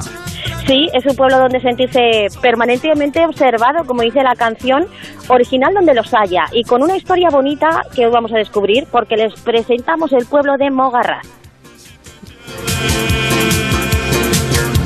Mogarraz, ese es el pueblo. Mogarraz, hay- son 320 vecinos censados que se multiplican, claro, en verano. Habitan un municipio que es conjunto histórico, que además es reserva de la biosfera y que está en la red de los pueblos más bonitos de España. Y que es famoso por ser el pueblo de los 388 retratos. Aunque bueno, ya habría que decir más de 700. Son retratos eh, que de sus habitantes eh, cuelgan en sus fachadas. Están permanentemente observados o eso da la sensación. La cuestión es que en los años 60 el alcalde pidió al aviador Alejandro Martín que hiciera fotos para el DNI a todos sus vecinos. ¿Por qué? Pues porque Anda. en aquellos años esta zona era una zona más aislada, más deprimida y con malos accesos a la capital. Así arranca esta historia. El alcalde en ese momento le pide a Alejandro Martín que por favor se le pueda hacer una fotografía mm, a todos los vecinos que lo necesiten. Y Alejandro en su casa, en, en la cuadra, en la bodega, pone una sábana blanca y por esa sábana blanca van pasando todos los vecinos que necesitan hacerse un, retrato. Y Florencio Maillo recupera toda, la, eh, toda esta documentación, se dedica a, a retratar por segunda vez, por eso se llama retratados, porque han sido retratados dos veces, y empieza a trabajar sobre los 388 clichés que se conservaban ¿sí? Pues la cuestión es que se hicieron esas 38, 388 fotografías y luego vino, un segundo autor, después de que se conservaran esos negativos, y se puso en marcha esa exposición desde hace 10 años y que parece que no tiene fin. Convirtieron eh, esas fotos en retratos, en cuadros que ahora visten todas las calles del pueblo. Pues las miradas de estos personajes son intensas, pues las miradas, las pinturas son encáusticas sobre chapa metálica para la intemperie. Han sido instaladas en las fachadas de donde vivían estos personajes, digo donde vivían y donde viven, porque muchos de ellos, muchos, muchos, muchísimos todavía viven. Pero es que ahora ya tenemos más de 700 retratos que están expuestos en todas las fachadas. Eh, porque ha habido muchos, muchos, muchos eh, mogarreños que quieren acompañar esta exposición y se han brindado ellos. Toda la obra está donada a cada uno. Es que los cuadros se han, eh, se han mimificado, se han con, con las propias fachadas. O sea que es Bueno, todo un retrato el pueblo, vamos, una Sí, sí, colección todo. de Y además es que los vecinos, es verdad, te miran fijamente, pero eh, es arte colgado de sus paredes que, en contra de lo que podríamos pensar, lejos de intimidar, nos cuenta la alcaldesa que crea una sensación muy particular. Pues las miradas de estos personajes son intensas, pícaras, burlonas. Hay unos cuadros bellísimos, hay unas mujeres bellísimas, de verdad, yo os animo a que lo veáis, pero no con los, eh, no desde esa, desde esa visión, la carga emocional, esos ojos que miran, ya os digo, pícaramente, alegremente, para nada intimida, os puedo asegurar que, bueno, que ya digo, puede haber alguna persona que se pueda sentir, pero no. Mis vecinos, los vecinos están encantados. Al principio, mis vecinos, y sobre todo mujeres, salían a dar un paseo por el pueblo por las tardes para ir recorriendo, no se cansaban de ver a la fulanito, a menganito, a la tía esta, al tío no sé cuántos. Es bellísimo. Bueno, pues vaya apuntando nombres. Mogarraz, que está muy cerquita, vamos, que está aquí en España, que es la Sierra de Francia. Ahora vamos a otro pueblo eh, donde hablamos sobre todo de magia e historia. Sí, vamos a Zugarramurdi. Eh, Hmm, donde las brujas. Sí, sí, incluso para los eh, más escépticos, ¿eh? Porque aquí lo que vamos a encontrar es magia e historias tenebrosas que esconde este pequeño pueblo que está en los Pirineos, que se conoce como el pueblo de las brujas. El motivo, pues que en el siglo XVII muchas fueron acusadas de brujería y llevadas a la hoguera. Eh, se decía que allí se celebraban los aquelarres, que la Santa Inquisición tomó cartas en el asunto y 53 personas fueron llevadas a juicio. Eh, 21 de ellas fueron acusadas de delitos menores, pero eh, otras 11 fueron condenadas a la hoguera. La cuestión es que esa historia sigue impregnando hoy en día las calles eh, de este municipio. Fíjate que en la plaza principal se pueden ver las casas de las supuestas brujas de hace 400 años, eh, que permanecen las eh, 10 cruces que la iglesia colocó para proteger las almas y que si acuden a este lugar hay que visitar además las cuevas del Aquelarre. Eh, en la zona también veremos una tabla donde aparece el nombre y la edad de las hechiceras eh, de entre 20 y 80 años, de Sí. todo un poco. Y además también existe el Museo de las Brujas de Sugarramurdi. Eh, hay un día especial, que era poquito además, eh, en este mes, el mes de agosto, que es el día 18, donde se celebra una comida popular en el interior de las cuevas. Así que quienes quieran acercarse están a tiempo. Que se acerquen, claro, que se vayan. Bueno, y más creencias que se acumulan en torno, en este caso, al santuario de Balma en Castellón ahora. Sí, eh, bueno, hay que echarle un vistazo a este lugar. Está enclavado en la montaña conocida como La Tosa, tiene un ambiente muy misterioso y, por qué no decirlo, también algo tétrico. Para acceder a un camino que es un camino muy lúgubre, hasta que llegas a la capilla, allí se venera la imagen de la Virgen de, la Balma y es una imagen muy sobrecogedora, porque eh, hay al lado un habitáculo en cuyas paredes eh, se han cubierto por exvotos, por objetos que reproducen partes del cuerpo humano. También se pueden encontrar fotos, estampitas que han ido dejando como agradecimiento por una supuesta recuperación de sus dolencias. Incluso había gente que lo que hacía era llevar a un familiar a que le sacaran el demonio del cuerpo. Lo que hacían era que les ataban cintas a los dedos de las manos y los pies y tenían que entrar cantando algo así como Virgen de la Balma por las manos o por los pies, por la boca no. ¿Qué ocurría? Ya. Que si el demonio abandonaba el cuerpo, la persona se quedaba muda y la mayoría lógicamente eran personas que tenían algún tipo de trastorno o enfermedad mental. Así que estas leyendas forman parte de- del pasado de un paraje que se ha convertido además en lugar de peregrinaje porque hay quien cree que estos mm, sitios por lo que poseen son propiedades espirituales especiales. Eh, de hecho el 8 de septiembre se congregan muchos eh, fieles para venerarlo. Así que otro día eh, para quienes crean en estas cosas y quien no, desde luego merece la pena porque es eh, un lugar espectacular. Bueno, pues destinos eh, exóticos, eh, diferentes. Y para terminar, hemos ido a Colombia, hemos eh, escogido, bueno, Eslovenia también, hemos escogido tres pueblos en España. Y para terminar, Edimburgo. ¿Por qué Edimburgo? Bueno, a ti es que tú serías muy feliz en Edimburgo, ya te lo digo. Eh, es una ciudad que es obligatorio, es obligatorio conocer Edimburgo, capital de Escocia, es una de las ciudades más bellas que podemos visitar, entre otras, entre otras cosas porque eh, combina el ambiente medieval y muchas leyendas oscuras que ponen la piel de gallita. Por ejemplo, ruta de cementerios, de castillos. Desde allí además se pueden hacer muchas excursiones para descubrir algunos lagos tan afamados como el lago Ness. Y su monstruo. ¿no? Eso, Eso hay que verlo. Yo fui y no lo vi, pero no quiere decir que no esté. Bueno, para ir, los billetes, por ejemplo, a mediados de septiembre, desde Madrid, unos 209 euros. Eh, es una buena época septiembre porque aún no ha llegado el frío que suele hacer y además hay más horas de sol, porque llega un momento en que anochece enseguida, aparte de que hace bastante frío. Bueno, historias para no dormir con fantasmas, con crímenes escabrosos y con muchos acontecimientos históricos.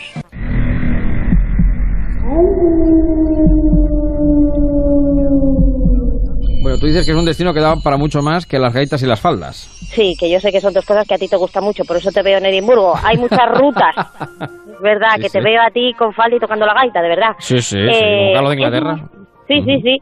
Eh, hay muchas rutas, o sea, que cuando, quien vaya a Edimburgo que se prepare porque eh, que vaya con tiempo. Es muy fácil además contratar las excursiones, hay guías para todos los idiomas. Si queremos añadir un toque especial, yo recomiendo eh, que elijan la noche para recorrer alguna de ellas. Y nos vamos a centrar hoy, aunque hay muchas, en el cementerio de Greyfars, que es el área donde fueron enterrados los conocidos rebeldes, eh, unos conocidos rebeldes, eh, y fue cerrada mm, esta prisión por el ayuntamiento por unos sucesos bastante desagradables. Fíjate que esto ya no es una leyenda urbana, sino que ha habido consecuencias por parte de- del ayuntamiento. Hemos encontrado una página en YouTube, eh, la página Entre Rutas, donde una pareja nos cuenta lo más destacado de la ciudad y lo que nos recomienda eh, y que recomendamos que le echen un vistazo. Y explican muy bien, por ejemplo, los sucesos de los conocidos Covenants. Los Covenants fue un movimiento religioso del siglo XVII que firmaron un pacto para defender el presbiterianismo frente a la confesión católica que Carlos II quiso introducir en la Iglesia de Escocia. Y fue firmado en la iglesia que está situada en este cementerio. El rey, considerando esto como una traición, decidió encomendar la misión de acabar con ellos a George Mackenzie, que fue el director fiscal de toda Escocia, y su principal tarea fue perseguir y condenar a los Covenants. Después de capturar y encerrar a cerca de 1.200 integrantes en una prisión muy cerca de aquí, se dedicó a torturarlos y ejecutarlos de las maneras más crueles que se le ocurrieron, ganándose el apodo de Bloody Mackenzie, que significa el sangriento Mackenzie. Bueno. Pues parte de esa Eh, historia, pero sí. ojo, que no se cerró esa prisión por gusto, es que es algo que se siente, que se ha escuchado y que se ha visto. Cuando murió, se lo enterró en este mausoleo que tengo a mis espaldas y se cree que su fantasma es la razón de los fenómenos paranormales que ocurren en ese cementerio. Mucha gente ha reportado que ha sentido cosas estando aquí, eh, incluso en las casas que hay contiguas al cementerio que se encienden y se apagan las luces solas, ruido extraño, incluso agresiones como arañazos y cosas así que nadie puede explicar. Bueno. Eh, cosas mistéricas eh, que se pueden conocer en primera persona y rutas impresionantes como castillos, el de Edimburgo, que tú dices que es necesario, eh, porque se ha utilizado como sede de muchos espectáculos, pero hay que elegir bien, ¿no? Paloma. Hola. Bueno. Hemos perdido... Ahí está. ¿sigues ahí? Ahí, ahí, ahí. sí, sí. Que te decía, te decía que, bueno, una ciudad de mucho misterio, con rutas impresionantes de castillos y que hay que elegir bien, no obstante, ¿no? Eh, pues sí, eh, yo recomiendo que consulten todos porque la entrada no es nada barata, eh, que elijan bien los castillos, el de Edimburgo es visita obligada y el resto pues que vayan escogiendo porque si no se van a dejar una pasta y es imposible acceder a todos. Así que hasta aquí Edimburgo simplemente tres apuntes muy simpáticos. Eh, la historia de un perro, eh, Gavir, que es eh, el perro que un policía que se encargaba de hacer las rutas nocturnas por uno de los cementerios eh, murió el policía un año después de coger a este perro y este perro durante 14 años acudió a visitar su tumba. Los eh, vecinos querían enterrarlos juntos, pero la iglesia no, mm, bueno, pues prohíbe enterrar animales y a personas juntas. Así que eligieron un jardín del cementerio para colocar pues una estatua pequeña de este perro tan simpático. Así que si se acercan por ahí lo verán. Y bueno, pues eh, las faldas, las gaitas, la gastronomía y los sombreros que son muy bonitos en Edimburgo, hay unas tiendas preciosas, y la lana, Sí. bufandas y gorros y sombreros También. que duran toda la vida, sí. Para todos los inviernos, ¿no? Para todos esos inviernos que tanto echamos de menos ahora, ¿no? Eh, en una tarde como esta. En Sí, fin. pero bueno. que ya nos quejaremos cuando llegue el frío también. Seguramente, seguramente, seguramente. Bueno, pues destinos exóticos, Edimburgo, recuerden, eh, hacemos repaso, Edimburgo, eh, bueno, Colombia, que la que hemos hablado también con ese turismo de sucesos. En España, Mogarraz. en Castellón también hemos parado. Eh, ¿Palma? eh, esa es en Balma. Y me queda uno en Zugarramurdi. Zugarramurdi, efectivamente. Son algunos de los destinos que proponemos aquí en Marcha en Onda Cero para disfrutar de este verano. O el agua de San Juan, que también está muy bien, donde creo que te vas a meter eh, como la sirenita en Pues un ratito, ¿no? eh, sí, eh, ahora mismo estoy aquí a pie de playa en el paseo marítimo y en dos minutos creo que estaría remojo aproximadamente. Bueno, pues un beso enorme, date un baño por Pero a todos tu los salud, oyentes. ¿eh? A tu salud y a la no, de todos y de los oyentes. todos los oyentes del marcha, efectivamente, que les Tú me has el mandado frescor. aquí hoy, pues he venido aquí. Tú donde me Ya, mandes, ya, vengo. ya, ya, ya, ya. Madre mía, madre mía, en fin. Eh, la- como- una cara como la de Gomarraz o la de Mogarraz, una bueno, cara bueno, de- de grande. a tus pies siempre. Y 32 las 6, cuídate mucho, un beso. Un beso, Gracias. adiós. Seguimos en marcha. En Onda Cero, en marcha, con Javier Ruiz. Oye, cariño, aprovechando que este fin de semana estamos en la casa de la playa, he llamado a Securitas Direct para que nos dejen también la alarma instalada. Pues me parece bien, así nos quitamos problemas de robos y que se nos meta alguien, que después del verano la dejamos vacía durante todo el año. Protege lo que más importa con Securitas Direct, la compañía que protege tu hogar los 365 días del año. Llama ahora al 945 45 45 o calcula online en securitasdirect.es. Disculpe, ¿se quiere sentar? Sin darte cuenta, constantemente das ejemplo a los que te rodean. No te olvides de hacerlo también al volante, porque todos formamos parte de la seguridad vial. Educar hoy es salvar vidas en la carretera mañana. Ponle freno y Fundación AXA, unidos por la seguridad vial. Buenas, vengo de Securitas Direct a instalar la alarma. Gracias por venir tan rápido. Necesito instalarla hoy urgentemente. No se preocupe, ¿ha sufrido algún robo? No, no, es que nos vamos mañana de vacaciones y queremos dejarla puesta para irnos tranquilos. Protege lo que más importa con Securitas Direct, la compañía que responde en segundos. Llama ahora al 945 45 45 o calcula online en securitasdirect.es. Ponte en marcha con Onda Cero y Javier Ruiz.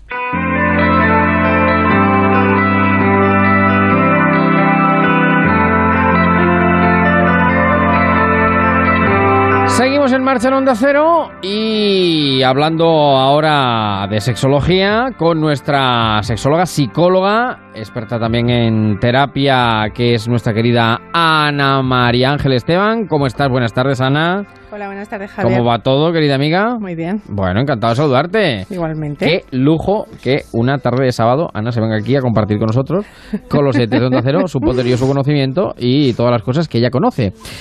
Eh, vamos a empezar por algo que se quedó pendiente la semana pasada, porque hablamos de la eyaculación precoz y se nos quedó pendiente, eh, y han preguntado por ello los oyentes, hablamos de las causas, de lo que lo provocaba, de cuáles eran los síntomas, pero eh, se nos quedó pendiente el tratamiento, porque además tú decías, adelantabas que hay tratamiento eficaz Sí. contra la eyaculación precoz. Sí, sí, sí. Desde el punto de vista psicológico hay un tratamiento muy eficaz que yo llevo utilizando más de 20 años en mi consulta Sí. y que en dos o tres sesiones se ha Se resuelve. Siempre. Fíjense, dos, tres, re- dos, tres sesiones. Dos, tres sesiones en mi experiencia, siempre. O sea, es lo más fácil de resolver en un, en un trastorno eh, relacionado con la sexualidad en un hombre.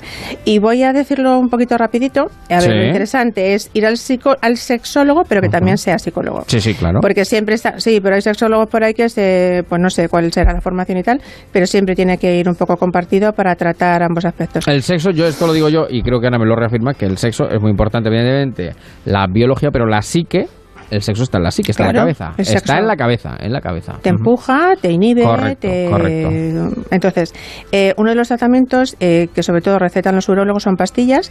Sí. Las pastillas no me gustan porque son antidepresivos, absolutamente, o sea, son antidepresivos. Directamente. Sí, son antidepresivos eh, y se aprovechan estas pastillas porque se utiliza el efecto secundario que produce, Mm. que es retrasar un poquito la eyaculación en algunos casos. Entonces, es y a poco- veces ni demasiado evidente, vamos. Efectivamente. Entonces, es una pena tenerse que tomar una pastilla un día por la Sí. mañana anticipando que a lo mejor ese día por la noche tengas sexo.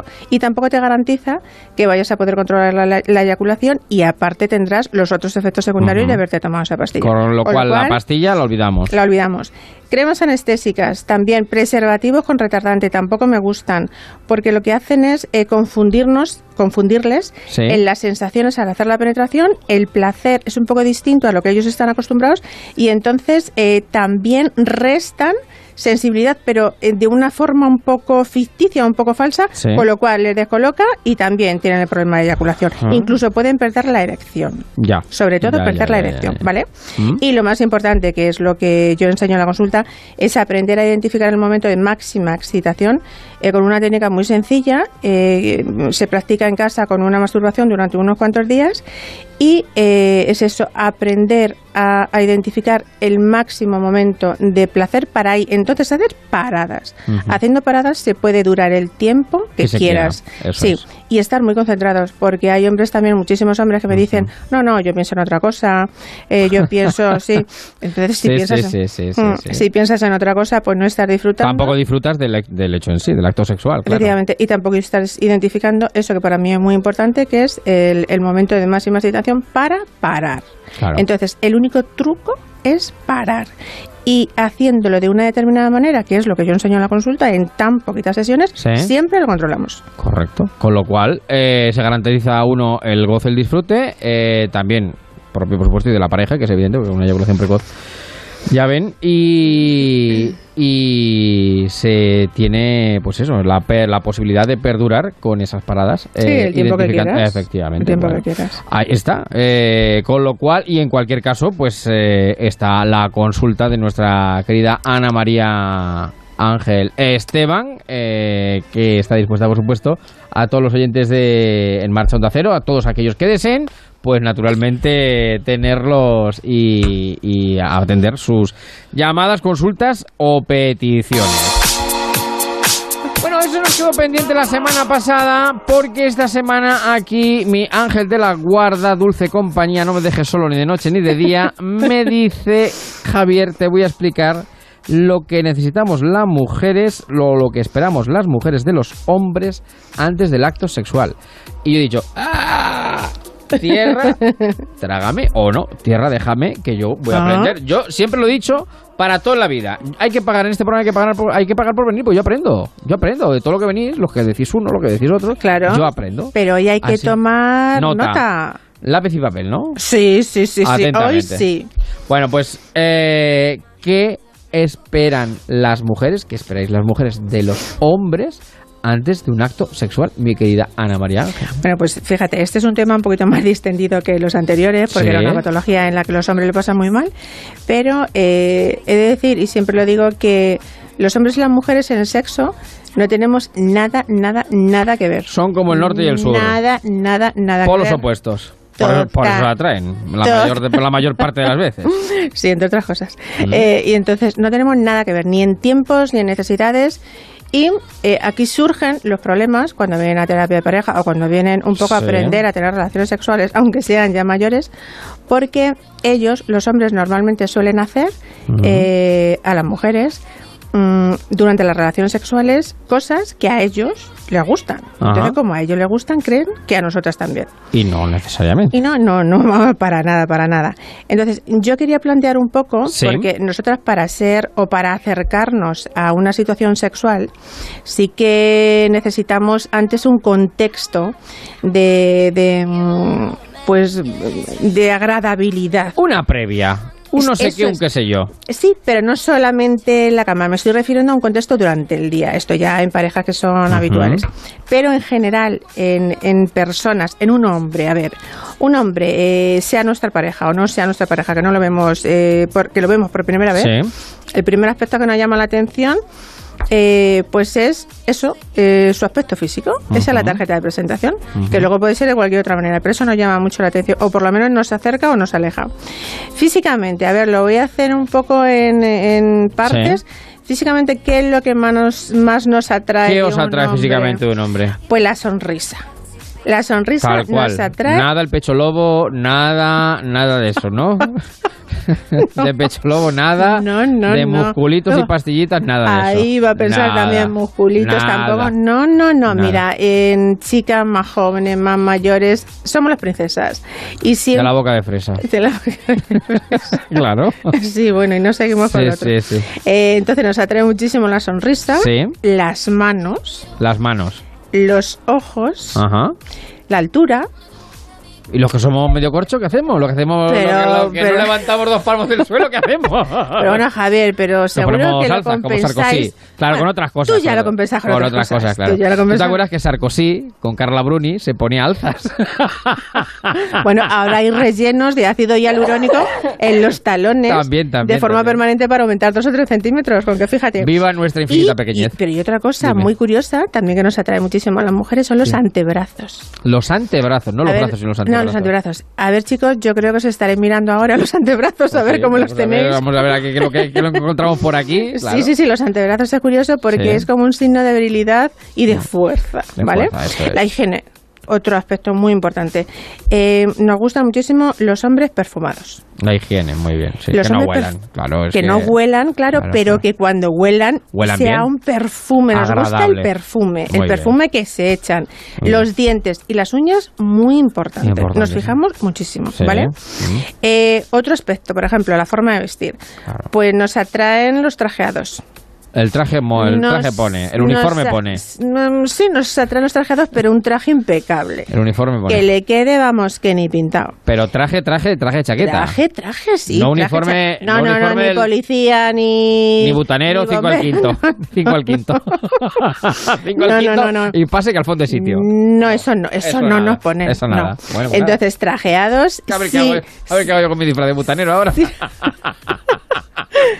Javier, céntrate que bueno, que Dime, puedes dime. ir de sport, mira. Ah, porque mira, si vas de sport, Sí. ¿sabes cuál es la indumentaria que más nos gusta? La camiseta blanca. Ah, muy bien. La camiseta bien, blanca nos gusta muchísimo. Blanca inmaculada. Está muy Eh, bien, sí, claro, sí, sí, sí, Y bueno, si es un poco ajustadita, quien se la pueda poner ajustadita, pues ya Estupendo, está. Pero una mejor. camiseta blanca es genial. Mm. Y si vas en camisa, pues eh, remangadas. Claro, Nos encanta remangadas. ¿vale?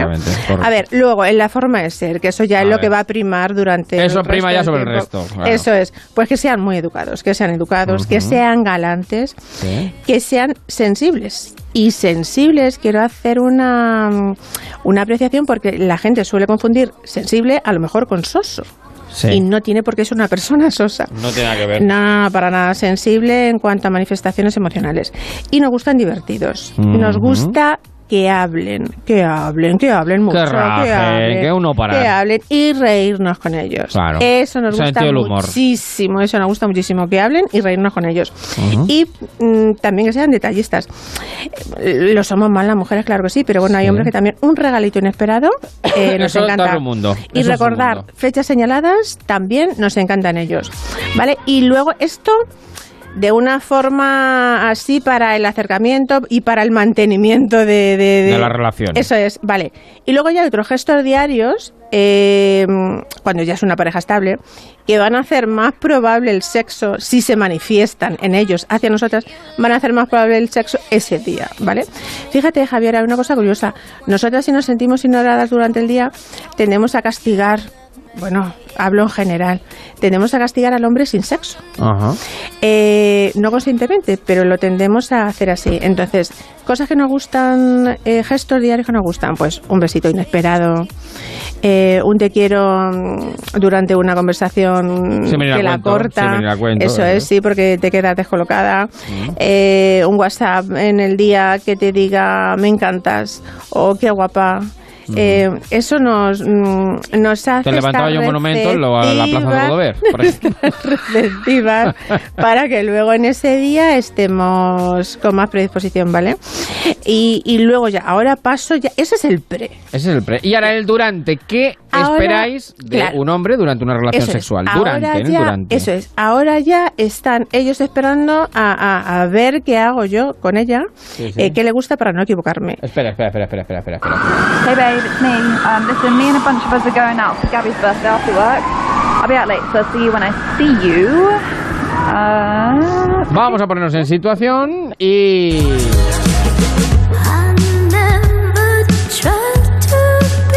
¿Qué esperan las señoras, las mujeres, las donas, las niñas, las jóvenes eh, de una relación?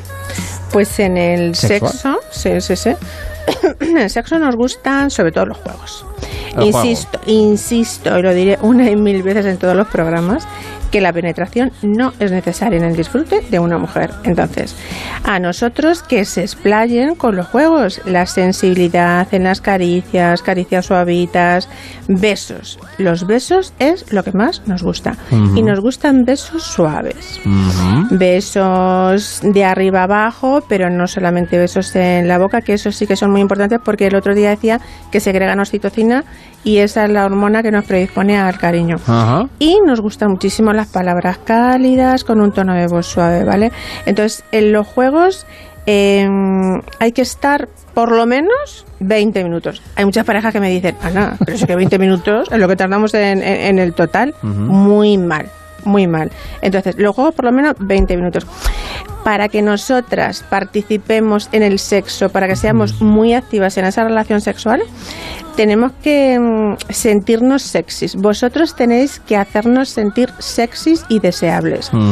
A lo mejor alguna persona eh, que está pensando, joroba, pues yo estoy gordita, yo tengo un complejo, no tiene nada que ver con un aspecto físico, sí que Sí. tiene, sino que tiene que ver con cómo te hagas sentir tu pareja y además eh, yo muchas veces también digo en la consulta, bueno, pues cómprate un body así tipo fajita que te apriete, Sí. tú ya te sientes más Mejor, sexy sí. eso y más segura, ¿vale? Se puede poner un poquito menos de luz, vale. Pero los juegos más o menos 20 minutos. Las miradas, las miradas son muy importantes. Necesitamos sentirnos involucradas emocionalmente con la persona con la que estamos teniendo relaciones sexuales. Si nos sentimos un objeto. De- del disfrute de esa otra persona, si nos sentimos utilizadas, le rechazamos eh, directamente. Ajá. Eh, porque vuelvo a repetir, en, en el sexo nosotras somos mucho más sensibles y necesitamos cierta emoción, ¿vale? Entonces, eh, con la mirada, la mirada es muy importante. Y hablar. Hablar. Falar. Nos encanta, nos encanta que nos habléis, eh, que nos, diga, nos digáis lo que os gustamos, lo suavitas que estamos, lo bien que olemos, eh, cómo nos deseáis, que os ponemos muchísimo. Esto es tremendo. Esto es tremendo, sí, señor. Sí, señor. en- entonces, mm, pues ahí ya vamos bien, vamos bien. Y, Vamos encaminados a. y ahora, pues vamos al punto en el que hay que tomar nota sobre lo que no nos gusta nada.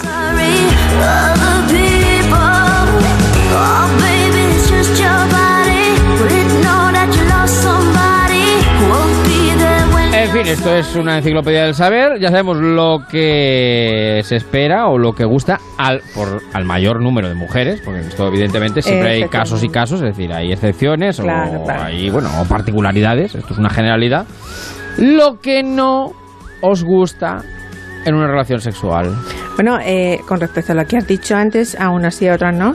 Eh, en parejas esporádicas, o sea que hoy te conozco, aquí te pillo, aquí te mato.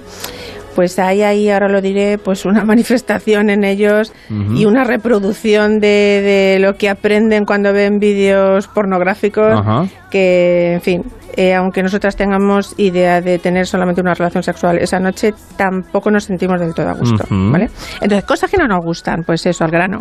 Y nunca mejor dicho, al grano. Al no grano, nos ¿eh? gusta Mm. que directamente cuando ya estamos en, en esa situación, vosotros eh, intentéis tocar inmediatamente genitales. Eso no nos gusta nada. Eso es un horror. Nada, un horror.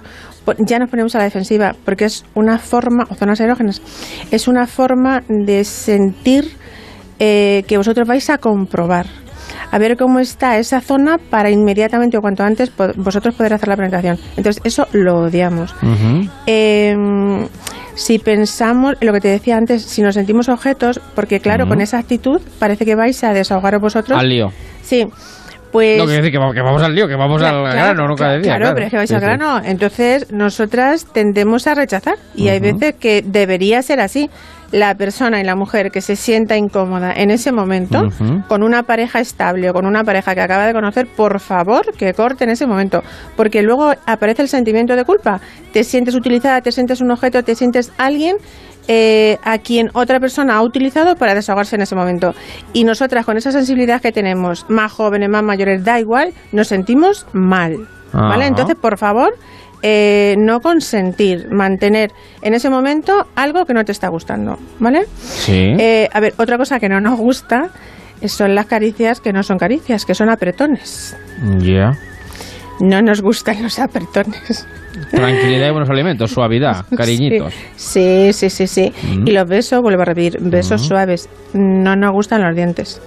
No, los dientes chocan además, eso es Sí, el marfil no- No, no, el marfil con marfil y, no. y no nos gustan los besos con mucha presión. Eh, y no nos gustan los mordiscos, quizá por ansiedad que tiene eh, el señor en ese momento. ¿Vale? Hay que aprender a controlarse.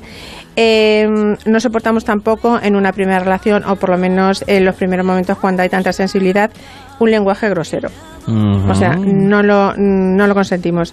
Eh, porque mm, esa persona quizá no nos, no nos conozca, eh, vuelve a hacer otra vez eh, alusión a películas que ven y creen que a nosotros eso nos pone, no nos Os pone, pone. para nada. Eso sí que es cierto que nos puede poner cuando ya hay Una relación más- consolidada Eso es, eso y entonces primero empezamos con la sensibilidad y luego se ha llegado a un acuerdo de que a mí me pone tal o que me digas tal. ¿Vale? Genial. Muy bien, Ajá. ¿vale? Eh, las caras. Las caras también nos influyen muchísimo. Pero claro, es que eso es algo prácticamente incontrolable. Las Claro. caras, sobre todo cuando, cuando tenéis un orgasmo, Mm.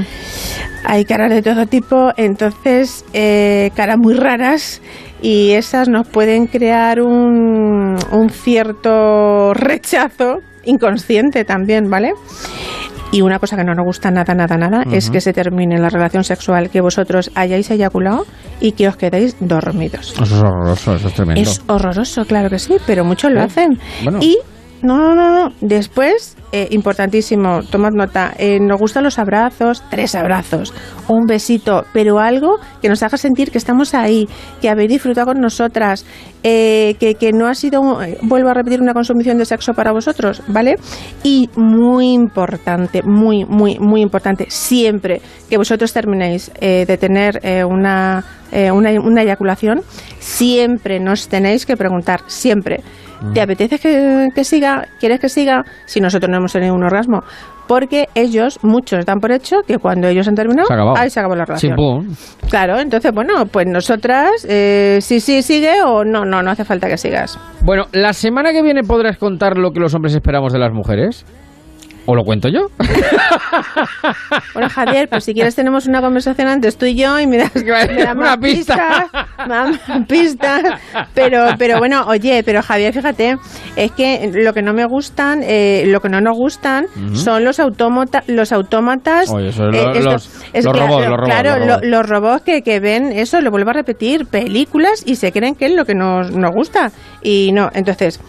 eh, vuelvo a repetir, las palabras esas distintas, las posturas un poco más agresivas y tal, vienen después, cuando ya hay confianza. Eso y eso también valen. Y de primeras, pues todo esto que... ah, esto no está pagado, ¿eh? Esto no está pagado, señores, oyentes de En Marcha, de Onda Cero, porque aquí 20 años de experiencia lo atestiguan en su... en su... en su clínica, ahí está. Bueno, mi ángel de la guarda, dulce compañía, mi ángel del demonio, querida amiga, que te deseo lo mejor, que pases una semana estupenda y la semana que viene más y mejor, ¿no? Sí, sí, más y mejor. A ver si pensamos un tema interesante. A mí no me importa que llame la gente que Tú me ya sugiera. sabes, sí, sí, tú ya sabes, bueno, ya saben que ella tiene clínica en Rosario en Toledo, tiene Sí. su Facebook eh, y ya sabes que el lema de este programa, el teléfono, el teléfono, el teléfono que no me acuerdo, pero lo vas a dar tú ahora mismo. Ah, Eh, claro. Vale, sí, mi teléfono es el 615 22 46 80. 615 22 46 80 y ya sabes que el lema de este programa no es ni se escucha ni se oye. Este programa Eh, se sí, siente. Sí, sí. Cuídate, un beso enorme.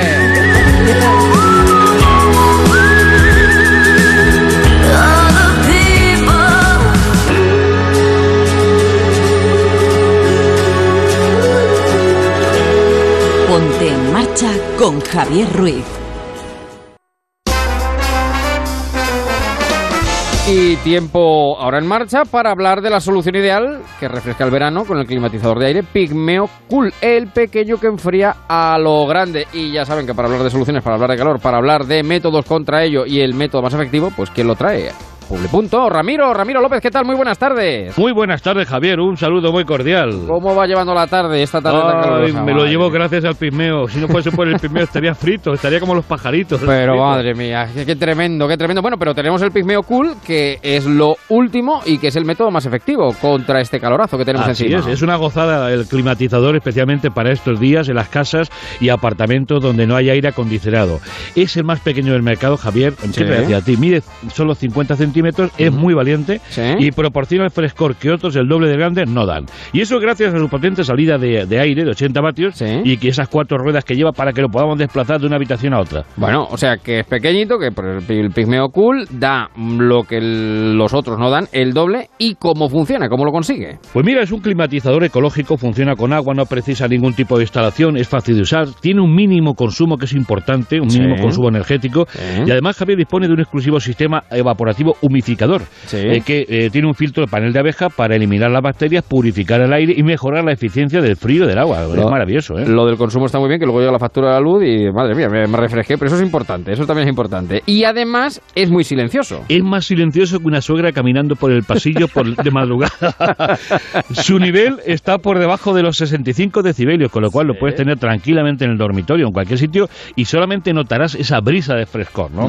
Tiene unas aspas que oscilan 120 grados para distribuir óptimamente el aire, es programable, dispone de tres velocidades de intensidad para mejorar el rendimiento y es capaz de crear un ambiente, un ambiente fresco, con esa brisa de humedad y frescor que da, agradable en cualquier sitio. Eh, Cuando lo tengas, le va a parecer increíble que algo tan pequeño enfríe tanto. Podemos bajar la temperatura ambiente del infierno que le llamo a la cocina. La cocina Sí, es el sí, peor de los sí, sitios y además hacemos la vida en la cocina.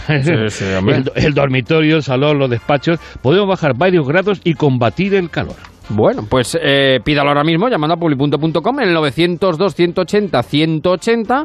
Recíbalo, enchúfelo y a disfrutar y a pasar esta tarde, pues mucho mejor. ¿Cuál es el precio además, Ramiro, que tenemos del Pigmeo Cool? Mira, el precio es de 109 euros y hoy vamos a poner 25 unidades a tan solo 89, el mejor precio del mercado. O llévese la segunda unidad por solo 70 euros más. Lo puede pagar contra reembolso, con tarjeta de crédito, con lo que le enviaremos los, libres de gastos de envío y además el magnífico fanfan real para refrescarse donde usted quiera. ¿eh? O sea lo que- puede pagar por 10 euros al mes Sí. y lo recibe usted en 24 horas llamando al 902-180-190. Es el pequeño que enfría lo grande de forma natural, sin instalación, ecológico, de bajo consumo, silencioso, fácil de usar. Más no se puede pedir. ¿Y quién lo inventó? ¿Quién lo trajo? Ramiro, publi.com, 902-180-190. Si no existiera, habría que inventar, inventarlo. Inventarlo, sí, Claro, sí. El pigmeo cool y a Ramiro, las dos cosas. Así que, querido amigo, un abrazo enorme. Un abrazo y fresca, frescas tardes. Un saludo. Ponte en marcha con Onda Cero y Javier Ruiz.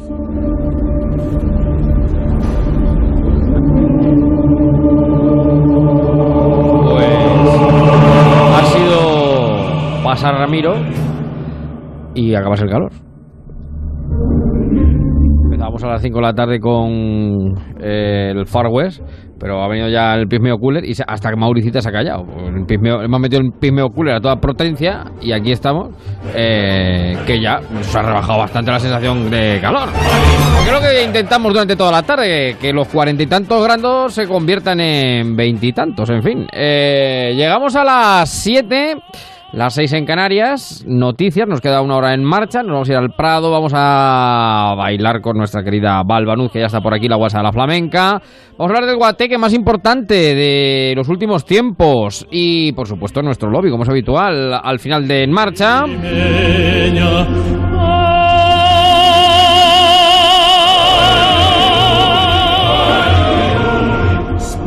Informamos y continuamos. Dice Prudencio en el Twitter que todas las virtudes que ha dicho la sexóloga que las reúnen. Que quien quiera comprobarlo, bueno, pues oye, es información pública, información de primera mano, de utilidad, de servicio público. Noticias y seguimos.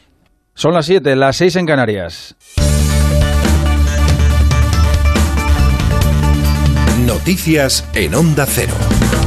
Buenas tardes. En el día más caluroso del año, con 37 provincias en alerta, cuatro de ellas, Córdoba, Sevilla, Badajoz y Huelva, con temperaturas de hasta 45 grados, Protección Civil advierte del otro problema colateral, el elevado riesgo de incendios en prácticamente toda la península. El más importante, a esta hora sigue quemando monte en la Sierra de San Cristóbal, en el municipio de Nerva, en el norte de la provincia de Huelva. Ana Ayuso. Desde el jueves, el fuego ha consumido más de 1.400 hectáreas. Se encuentra estabilizado desde ayer, pero no controlado. De hecho, un foco se ha reactivado obligando al uso de nuevos medios aéreos. Protección Civil solicita no arrojar cigarrillos, basuras y, sobre todo, botellas de vidrio que hacen efecto lupa con el sol.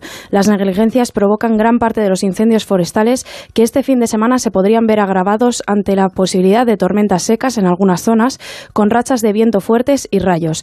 Está prohibido encender fuegos u hogueras en el monte y solo se pueden acampar en zonas autorizadas. Y nueva oleada de inmigrantes en un fin de semana en el que las óptimas condiciones del mar en la zona del estrecho anima a emprender la ruta hacia el norte sido rescatadas 233 personas que navegaban en cuatro pateras por el mar de Alborán en dirección a la costa de Andalucía. Trece de ellas son menores de edad. La embarcación de salvamento marítimo Polimnia se ha encargado de asistir a tres de las cuatro pateras, mientras que la patrullera de la Guardia Civil Río Segura ha recogido a los migrantes de la cuarta. Todos ellos desembarcarán en el puerto de Málaga en media hora. Además, en otra operación de salvamento marítimo, el guardamar Concepción Arenal ha conseguido rescatar a otras 52 personas que navegaban cerca del estrecho. Serán desplazadas El Gobierno ha decidido mantener el recurso que el Ejecutivo del PP puso en su día contra la condena a España del Tribunal Europeo de Derechos Humanos. Estrasburgo penalizó entonces a nuestro país por las devoluciones en caliente por retornar a dos inmigrantes subsaharianos que habían superado de manera irregular la valla de Melilla. Ahora el gobierno socialista aguardará al fallo definitivo previsto para septiembre antes de tomar una decisión sobre estas prácticas. Lo ha señalado el ministro del Interior, Fernando Grande Marlasca, quien, por otro lado, insiste en descartar que estemos ante una crisis migratoria. No estamos en ninguna circunstancia caótica, estamos en una progresión por las razones que he dicho, pero absolutamente previsible. Lo que pasa es que algunos, y en concreto el gobierno anterior, no dio muestras de haberlo previsto adoptando las medidas precisas y necesarias. Según un informe confidencial de Naciones Unidas revelado hoy por medios estadounidenses, el régimen de Corea del Norte va a continuar, continúa, continúa desarrollando programas nucleares y de misiles, lo que supone una violación de las sanciones internacionales impuestas al país. El documento, al que ha tenido acceso la cadena norteamericana CNN, fue redactado por expertos independientes que presentan sus hallazgos cada seis meses al Comité de Sanciones de Corea del Norte de la ONU, del Consejo de Seguridad. Noticias del deporte, Pablo Díaz. En el Europeo de Natación de Glasgow, las españolas Jessica Val y Marina García Urzainqui se acaban de clasificar para la final de los 100 metros braza después de haber conseguido el cuarto y sexto mejor tiempo respectivamente. Además, el equipo de natación sincronizada ha terminado en cuarta posición final por detrás de Rusia, Ucrania e Italia. Cambiamos al fútbol porque en el mercado de fichajes se acaba de hacer oficial el fichaje del central Ignasi Miquel por el Getafe. Procede del Málaga y firma hasta el año 2023. Además, han terminado tres amistosos de pretemporada. El Celta ha empatado 2 a 2 frente al Fulham. El Valencia ha vencido 3 a 2 al Everton. Y el Villarreal ha perdido 2 a 1 frente al Wolverhampton. Están en juego el Betis 2, Cardiff 1, Athletic 0, Real Sociedad 0. Alavés 0, Valladolid 0 y acaba de comenzar el Huesca 0, Eibar 0. Por último, en ciclismo, Julian Alaphilippe se ha alzado con la victoria en la clásica de San Sebastián. El holandés Bauk Molema ha sido segundo y el francés Anthony Roux cierra el podio en tercera posición. El mejor español ha sido Joris Aguirre, que ha terminado en séptima posición. Más noticias a las 8, las 7 en Canarias y en todo momento en nuestra web onda0.es. Siguen escuchando En Marcha. Los fines de semana cuida de tus mascotas con Carlos Rodríguez. Noticias, curiosidades, concursos, consultas y muy buen rollo. Oye, ¿empezamos el concurso? Cuando quieras. Venga, primera pregunta.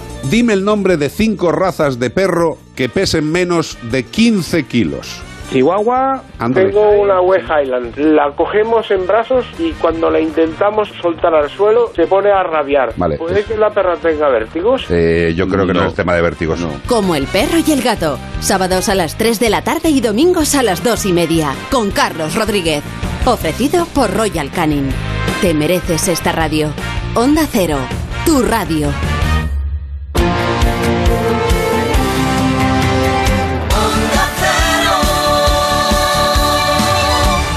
En Onda Cero, en marcha, con Javier Ruiz.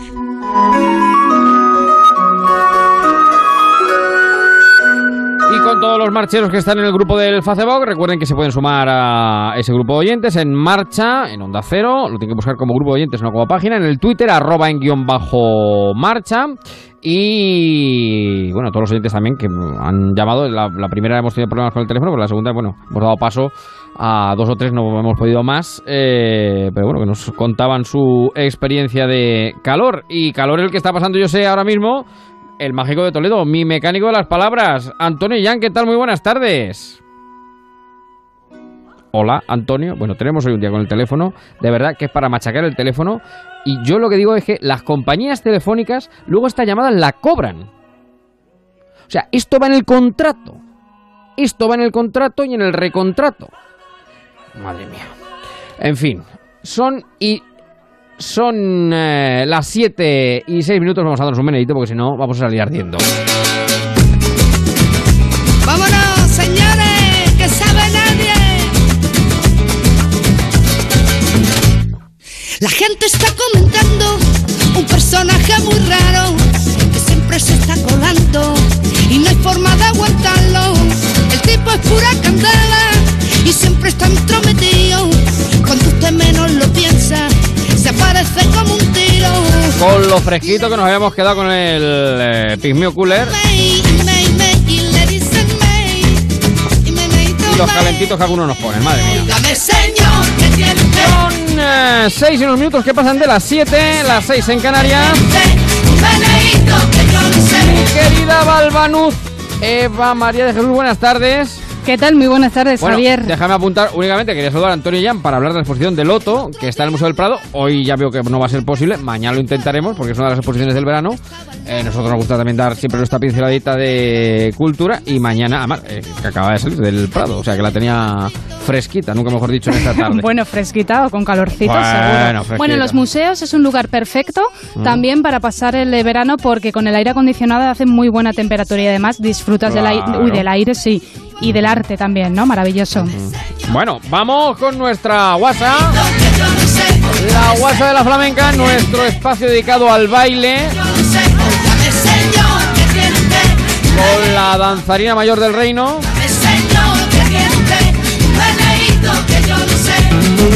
Hoy hablándome de récord mundiales. Sí, porque Javier, todo el país está sufriendo, estamos eh, intentando combatir las temperaturas de récord, ¿no? Más de 45 grados, un calor de récord. Entonces, aprovechando esa situación y esa coyuntura y teniendo en cuenta que la guasa de la flamenca intenta ir pegadita a la actualidad, hoy vamos a hablar de bailes de récord, de récord Guinness.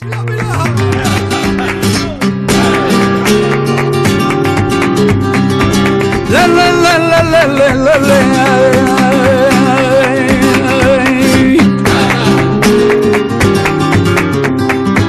La la la la la la la la. La la la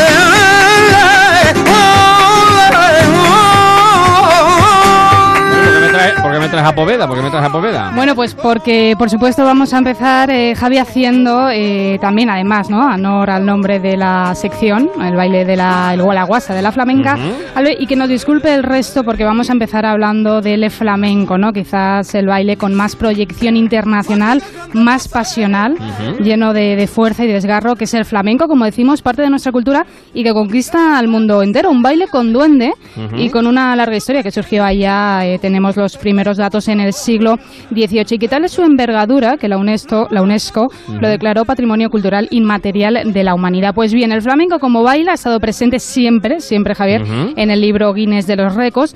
Y el último récord eh, se ha alcanzado, ¿sabes dónde? ¿Dónde? Por ejemplo, Por ejemplo. ¿Dónde eh, crees tú que se puede haber eh, batido un récord de, de baile flamenco? Te voy a dar una pista. Aquí en nuestro país, te digo esto aquí en España porque también en, en el ámbito internacional, en otros países, han eh, bailado flamenco y han En- intentado batir un récord. ¿En Sevilla? Uy, ¿En no, Cádiz? eh, no. ¿Málaga? Málaga, Málaga, Ah. claro que sí, Málaga. Seguro que a lo mejor nuestro compañero eh, Manuel Aguilar estuvo por allí cerca. Bueno, pues además hace muy poquito, Javi, por eso te quería hablar también hoy de esto. De hecho, hace unos días apenas, en este pasado mes de julio. Atención, 3.920 personas bailando bulerías durante 10 minutos. Y decimos esto de que el flamenco ha conquistado y se ha impregnado en todo el mundo, porque mira lo que decía una de las participantes que era de México. El flamenco no tiene que ver con el lugar de nacimiento, tiene que ver con el corazón y con el alma. Qué bonito, ¿eh? sí. Y es que esta actividad fue una de las impulsadas por el Seminario Internacional de Flamenco de Málaga, que tenía a México como país invitado. Pero fíjate qué curioso, porque este baile de Málaga superó la mejor marca anterior que se había conquistado hacía muy pocos días también en otra ciudad española, en este caso en Madrid, donde bailaron flamenco a la vez 3.665 personas con motivo también de la inauguración del Festival Flamenco Madrid 2018.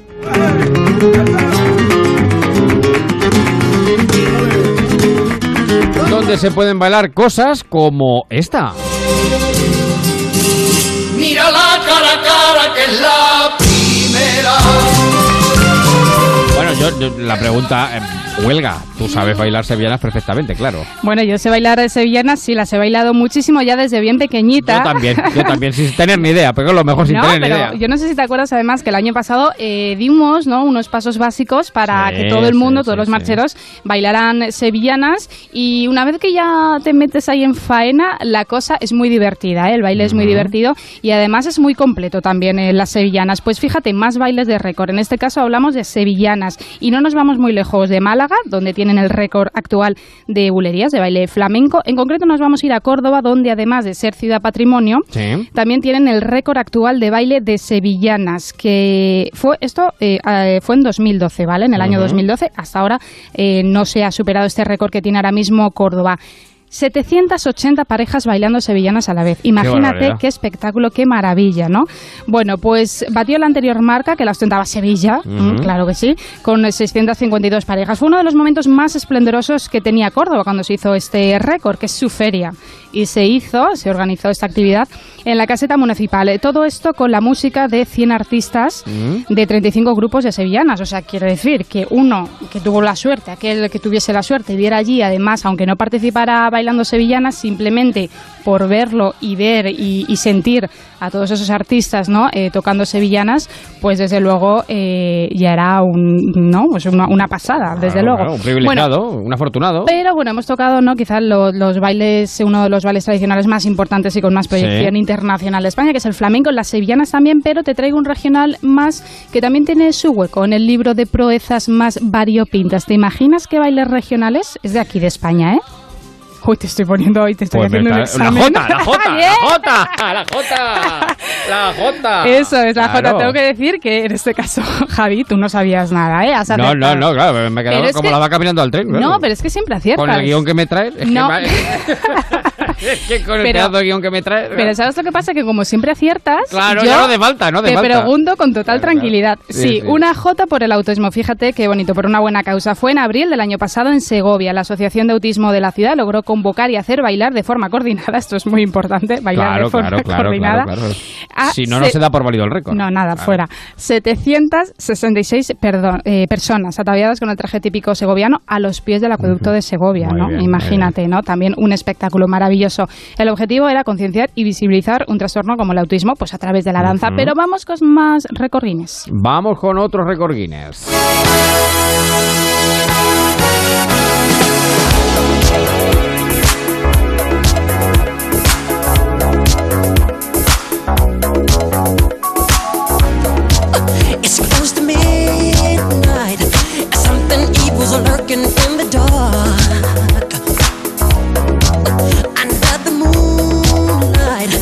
Caía por su propio peso, claro, Totalmente. Yo sé que a ti te gusta mucho Michael Jackson, sé que te gusta Thriller. Mi pregunta es, ¿tú has bailado Thriller?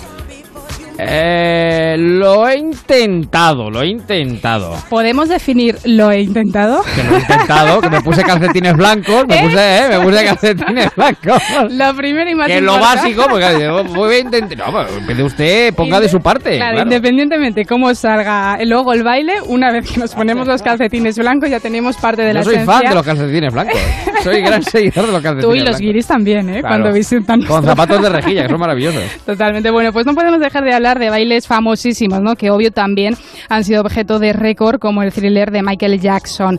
¿Dónde se ha bailado de forma más multitudinaria, Javier? ¿Dónde has sido? Venga, eso te lo digo y no te lo pregunto. ¿Has ¿Dónde sido? has sido? En México. ¿Mm? Sí, ándale, ahí fue. En México en el año 2009. Ojo al dato. ¿Mm? Ojo. 13.597 personas bailando a la vez de forma coordinada thriller. Toma ya, ¿no? Yo siempre me acuerdo de cuando se estrenó Thriller en España, eh, la primera vez fue una noche vieja. Eh, Claro, hombre, y pasamos ¿no? un miedo horroroso los niños, que yo era entonces un niño, pasamos un miedo tremendo allí, que estábamos viendo cositas interesantes. Vamos, yo no- estuve sin dormir tres noches. No, No, pero más. luego ya te pusiste los calcetines Y blancos. ya recuperé el y ya tiempo perdido. el rey de la noche mambo, de Nochevieja. del mambo, claro, claro, claro, claro. Bueno, 13.000 personas ya bailando a la vez. eh, Javier es muy fuerte, ¿vale? Es muy pro. Pero es que hay otro baile también muy famoso, muy pro ya, que yo creo que es intergeneracional Mm. y todo el mundo conocemos, y de hecho yo creo que hemos bailado en algún momento, que lo hicieron 40.148 personas. O sea, es que es muy fuerte toda esta gente 40.000 bailando a la vez. Y es este baile.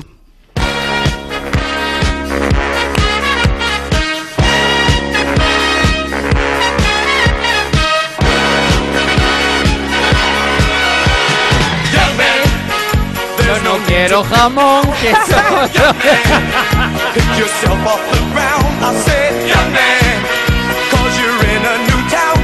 Bueno, esto es que somos muy seguidores del Village Football, claro. Claro, Village People, es que eso es todo un himno también internacional, Eso la es. canción y por supuesto también el baile. Pues fíjate lo que hicieron en Texas, en Estados Unidos, en el 2008. 40.148 personas bailando esta famosa coreografía de los Village People. ¿Te acuerdas de ellos? Sí, más o menos, los tengo, sí, los tengo más o menos en la cabeza. El sí. policía, Sí. estaba el indio, el constructor, el obrero, estaba también el militar, el motero y el vaquero. Yo no sé si tú eh, te puedes identificar con alguno de ellos. Con el obrero. con el obrero. Levantando España, claro, Claro, que sí. con la camiseta de tirantes. Pues a mí, fíjate, el que más me gustaba, blanca. a mí el que más me gustaba y siempre me ha llamado mucho la atención era el indio, no sé por qué. Yo creo que también un poco por el traje, ¿no? Todas las plumas más y exótico tal. quizá, Sí, ¿no? Sí, Más- siempre es el que más me ha gustado y luego también me, me hacía mucha gracia el vaquero, ¿no? Al vaquero. También. Cowboy sí, de sí. Sí. Bueno, eh, yo no sé si tuvo que ver o no este bailecito o este bailaco, ¿no? Mejor Sí. dicho, pero desde ese año, desde, desde, desde 2008, fíjate que este grupo de finales de los 70 tiene su estrella en el Paseo de la Fama de Hollywood. Fíjate, ¿no? Qué, qué curioso. 40.000, más de 40.000 personas. Una pasada. Tú sabes lo que dicen, ahora te voy a hacer una confesión. A las 7 y 17, a las 6 y 17, este verano tú sabes lo que dicen mis hijos cuando me ven bailar. Porque tú bailas y mucho. De papá, vergüenza ajena. Oye. Pero es porque están, porque están ya en la adolescencia y tienen Claro. edad- no tienen sentido el ridículo, ¿no? Pero bueno, yo tengo que decir que yo a ti te he visto bailar y tienes un ritmo. De hecho, eh, bueno, la canción que he escogido hoy de, de cabecera, Meneito, Meneíto. eh, yo, era, eh, vamos, te la dedicaba a ti, te la Claro, dedico a ti, porque sí, es, sí, sí, ¿no? sí, o sea, tienes un meneito bastante... Bastante importante, ¿eh? Bastante bueno. Con proyección, con Bastante proyección. bueno. Bueno, vale, pero una cosa, te estaba contando 40.000 personas en este baile en Texas, en Estados Unidos, de la canción de Imika, pero lo puedo superar. Ah, sí. Lo puedo superar, sí. Hay otro país que sube la apuesta y la gana. Lo que te cuento ahora es el baile, el baile de los bailes, lo más fuerte, lo que donde más personas han bailado a la vez y de la historia. ¿Te imaginas qué país puede ser? Un país donde hay muchísima gente. Pues México, ya hemos No, hablado de así México. como muy oriental. Estados Unidos y China. Ahí China, estamos. China, sí, China, nos vamos hasta China. Nos vamos allí porque el grupo, atención, porque el nombre del grupo también puede ser de récord, Baking Redance League Technology CU eh, LTD puso a bailar a 50.085 personas. 50.000. Esto quiere decir eh, que es, por ejemplo, toda Cuenca bailando, toda la ciudad de Cuenca que claro, claro. Claro, que aproximadamente tiene 100.000 54.000 habitantes. habitantes. O también, por ejemplo, Segovia, Huesca, que tienen por ahí como Sí, 50.000 sí. habitantes. Pues imagínate a toda Segovia o a toda Cuenca bailando a la vez. Pues esto lo hicieron en China. Y luego también eh, te traigo más bailes de récord, mm, por ejemplo, un buen tango.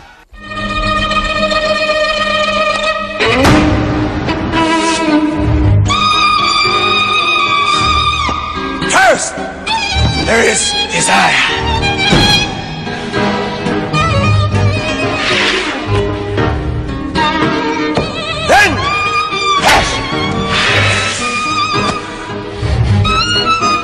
Tango que es también, yo diría que el baile de los bailes, un baile muy poderoso. El de tango, bueno, a mí me parece un baile tremendo, tremendo sí. por todo lo que todo lo que expresa, ¿no? Todo lo que se siente. Yo, por ejemplo, escuchando el tango de Roxanne, que lo estamos escuchando ahora mismo, se me pone de verdad el vello de punta. A mí el tango de verdad me encanta y me llega al alma, de verdad, la canción, ¿no? Cualquier tango y también el baile, porque es hay mucha pasión y mucho sentimiento entre los bailarines y es bellísimo además verlo bailar y si encima uno sabe bailar el tango, pues imagínate, ¿no? La receta.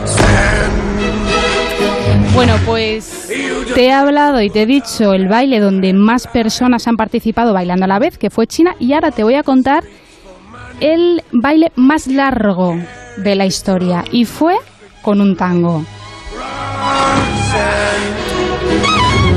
Lo hizo, fíjate, 38 horas. 38 horas bailando sí, sí, tango. Sí, sí, 38 horas bailando tango. Claro, se bailaría en toda la discografía mía, que había de, hizo- de tango. Se hizo Operación Bikini, pero bien. Sí, la pareja estaba compuesta por Brett y Jennifer Griswold. eh, fue en Estados Unidos en diciembre de 2014. 38 horas bailando tango. Claro, yo no sé cómo, cómo lo harían, pero ahí está registrado este tango, este baile el más largo, con más duración del mundo con este tango.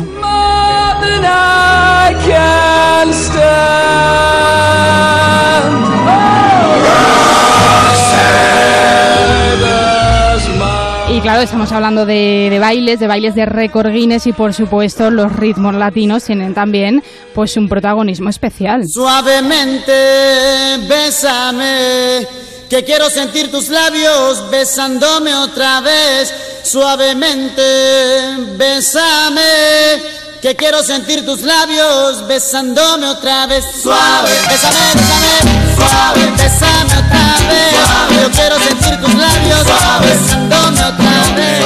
Eh, claro, los ritmos latinos ya claro, son de otra galaxia. Bueno, imagínate, bueno, es que a mí suavemente de Luis Crespo yo creo que es una de las canciones de merengue que más me gustan. Yo creo cuando salió, ya hace muchísimos años, en, Sí, yo creo que en- tú no habías nacido. en los, bueno, no, no sé exactamente, bueno, en los, es que no sé, el, el año de... 90 de- y... Claro, 90 y- bueno, bueno, sí. Bueno, el caso es que me da igual cuando salió, el caso es que no paró casi nunca de bailarla, me encanta. Y además, eh, bueno, tú eres un máquina bailando merengue. Pero claro, evidentemente, un 2, un 2.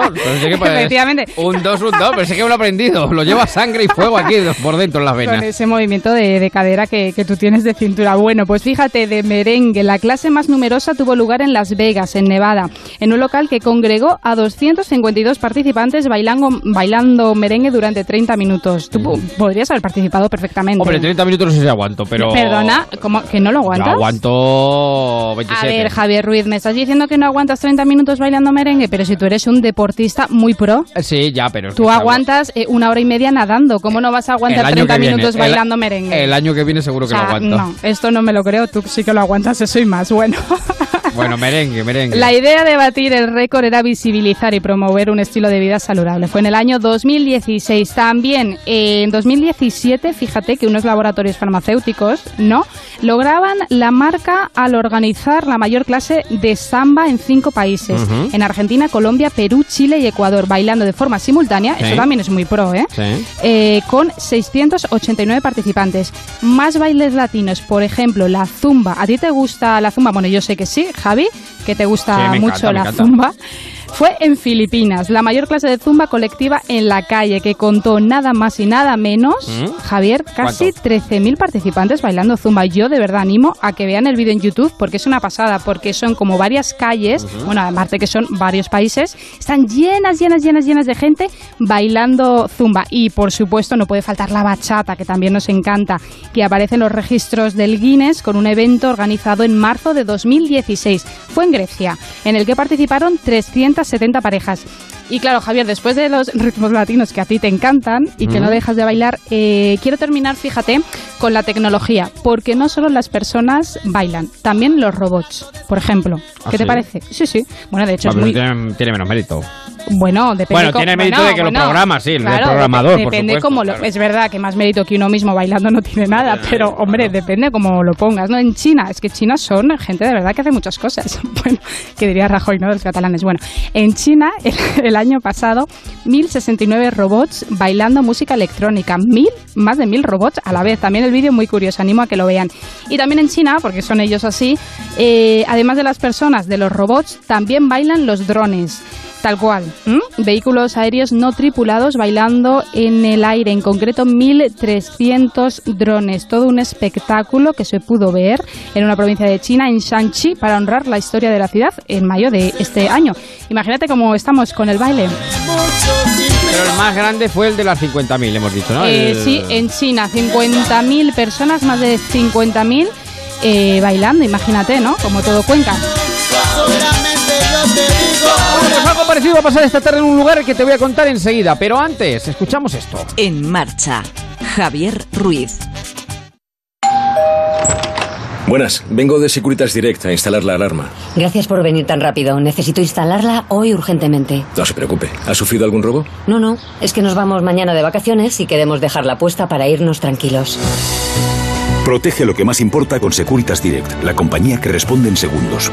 Llama ahora al 945 45 45 o calcula online en securitasdirect.es. Sabes que ha llegado el verano cuando el agua es azul turquesa, las palmeras verde tropical y las ofertas. Rojo MediaMark.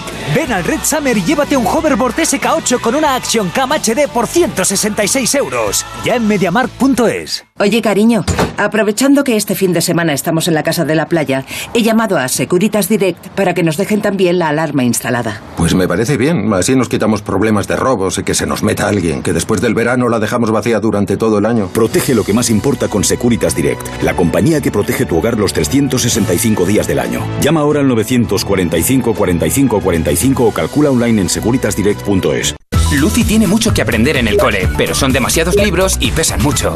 Así que tendrá que llenar la mochila con el peso adecuado. Ponerse las dos asas y ajustarla a la altura correcta. Así Lucy podrá ir feliz al cole sin que le duela la espalda. Una lección más en la mochila. Fundación A3 Media y tú, juntos por la educación.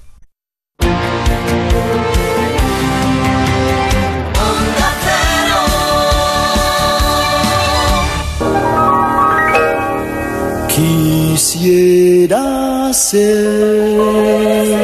Ponte en marcha con Onda Cero y Javier Ruiz. Mira, mira, escucha esto, escucha esto que te voy a contar ahora. Que les voy a contar a todos los oyentes de En Marcha Onda Cero. Quisiera ser el eco de tu voz. Porque has hablado de récord, has hablado de cifras. Y esta noche se produce el guateque más importante del mundo.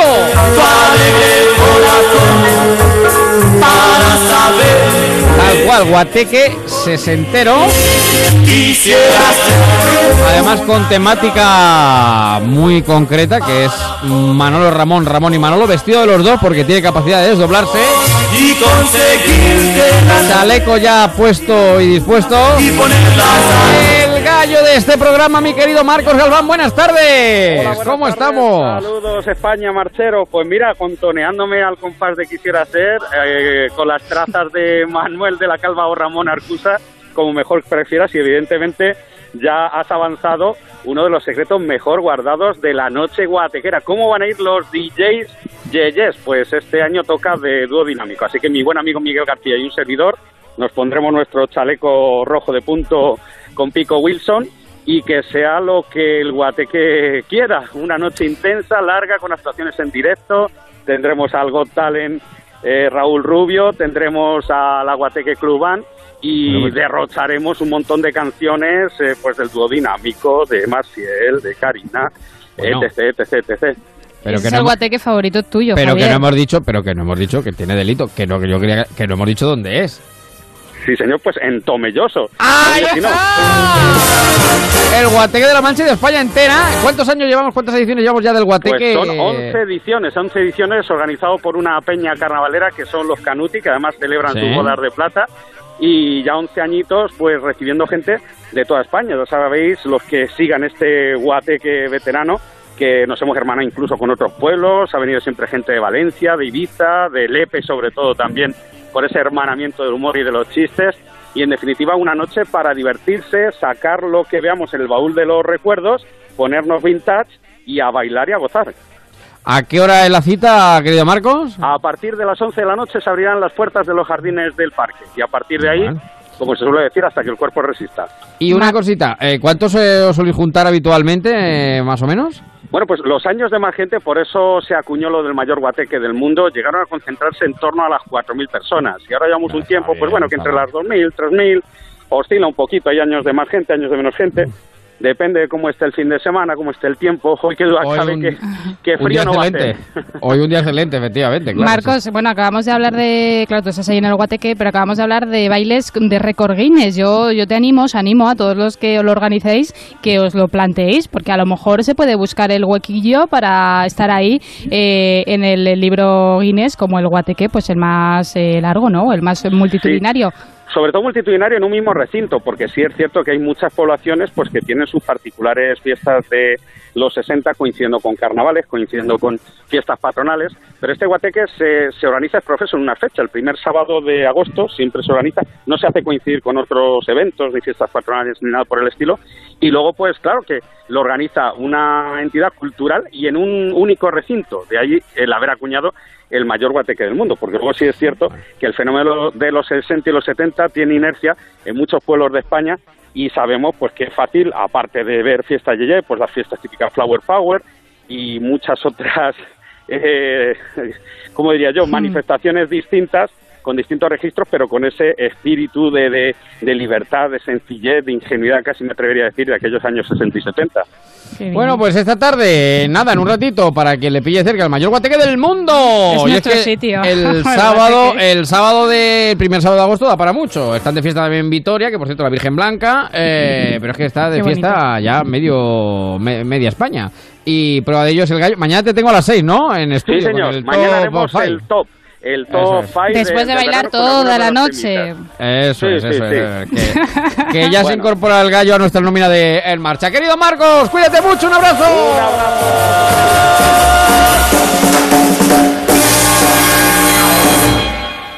En Onda Cero, En Marcha, con Javier Ruiz. Y ahora en marcha en Onda Cero, pues vamos a hablar de lo que seguramente muchos de ustedes a lo mejor están haciendo, que es conducir, porque estamos de vacaciones, viajamos por más trayectos desconocidos, pero eso que está muy bien, tiene un pequeño problema. Y aquí en publi.com, en Onda Cero, pues estamos pendientes de ello, que están multitud de radares esperándonos con la caña preparada, con la cartera abierta. ¿Qué va a esperar? Pues a que le amarguen las vacaciones con múltiples tontas que se pueden evitar. Pues no, señor, para eso está publi.com, 902, 180, 190. Evítelas con el mejor avisador de radares del mercado, que es el nuevo F15 Black Edition de Angel Driver, que es el mejor copiloto para su bolsillo. Y lo trae, por supuesto, Ramiro, Ramiro López, publi.com. Buenas tardes. Muy buenas tardes, Javier. Aquí está el copiloto del bolsillo. Sí, Escucha.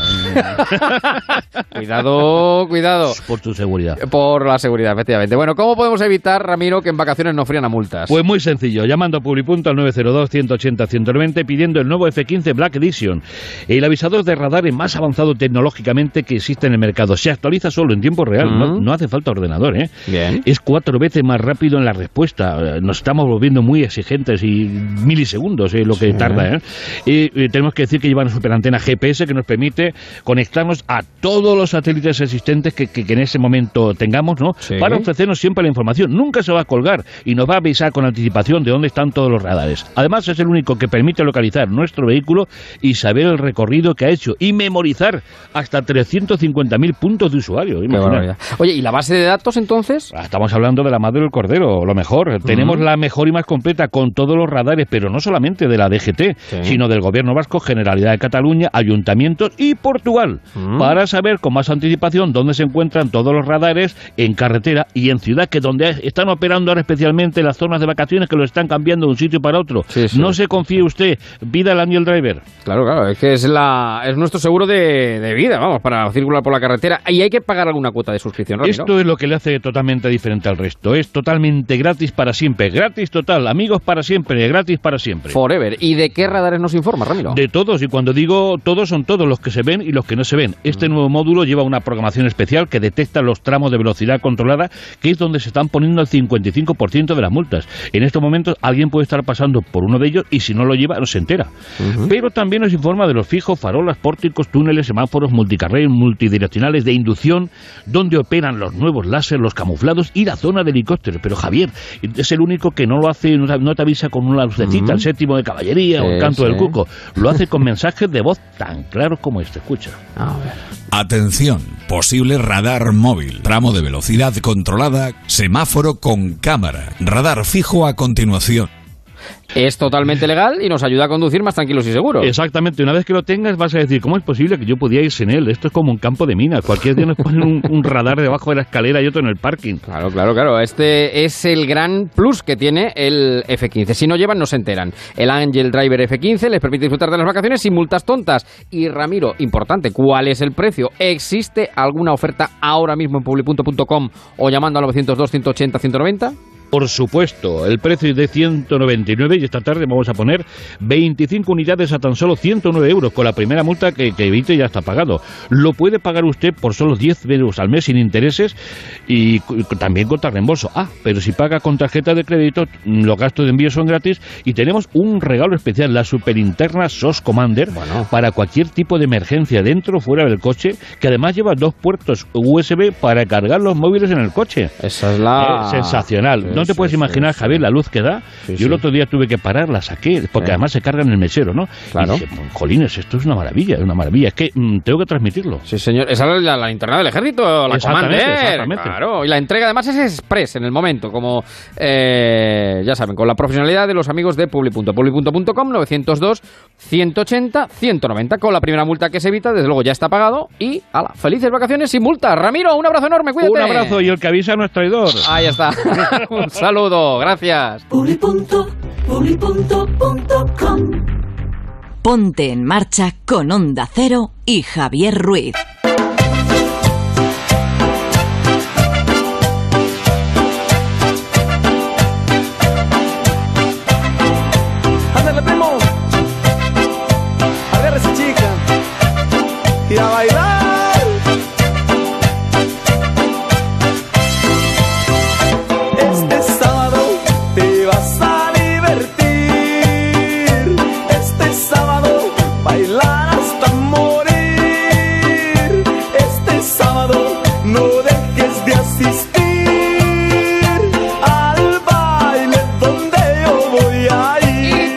36 las 7. Este sábado no voy 48 grados de media ahora mismo ya en todas partes. Este sábado, qué lindo es descansar. Lo hemos dejado ya por imposible. Me voy a bailar con las chicas que son a todo dar. Pero el calor es psicológico, ya lo sabes. Este sábado es mi sábado.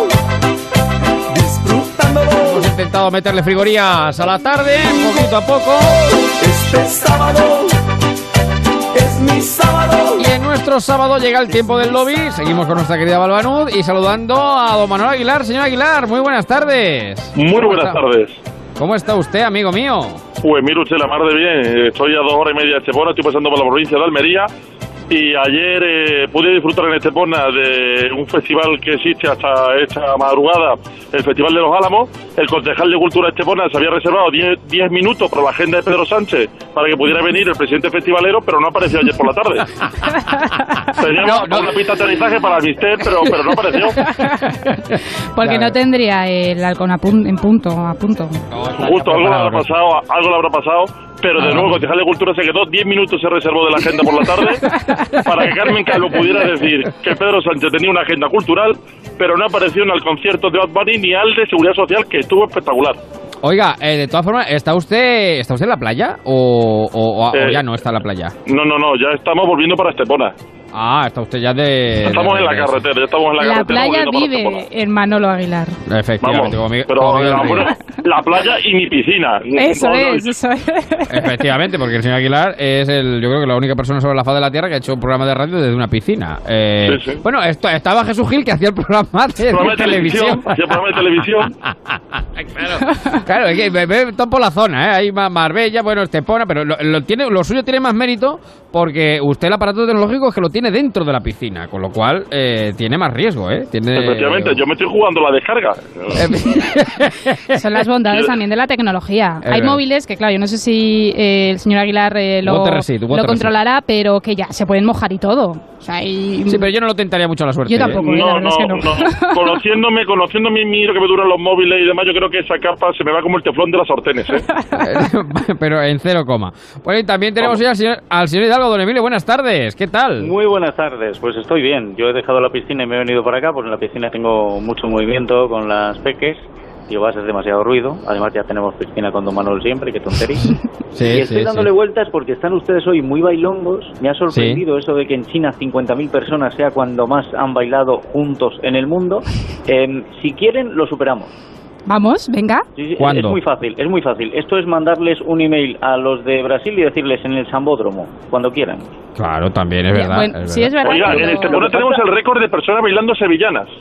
¿Ah, Sí, sí, sí? lo han dicho, lo han dicho. 1.400 personas en el recinto ferial de Estepona bailamos sevillana, y digo bailamos porque yo fui una de ellas, y estuvimos bailando sevillana y tenemos el récord Guinness. Hay, hay récord Guinness también, Aguilar, en, en Córdoba, pero fíjese que el de bailar flamenco ahora mismo está en Málaga también. ¿Ves? Es que somos muy de bailar. Aquí, en- Sí. aquí en la zona de Málaga somos muy de bailar. Estamos en agosto, empieza la feria de Málaga también. Es En el verdad, la feria del sur de Europa. los Álamos, No Sí, paramos, sí, justo, sí, la feria del sur de Europa. Eso es, eso es, es verdad. Bueno, el señor Marín este fin de semana le disculpamos porque se ha ido al catamarán y, y bueno, está... Estar haciendo está- con el, el, el Paddle Surf, está. Eh, exacto, exacto. Está de playeo, pero es que está muy dentro, está con la boya el señor Marín y no le llega la cobertura. Entonces ya con, Está analizando la ola de calor. con la tarde de teléfonos que tenemos, no, no queremos Cuidado encima que no se la vaya muy suerte. adentro, que llega lo de Open Arms. ¿Que llega quién? Lo de Open Arms. el barco a rescatarlo. Hay que tener cuidado, sí, no. Y probablemente también esté negociando alguna pista de aterrizaje para la agenda cultural del señor presidente dentro de poco, que no es descartable. Bueno, vamos a repasar un poquito todo lo que tenemos esta tarde, lo que viene circulando.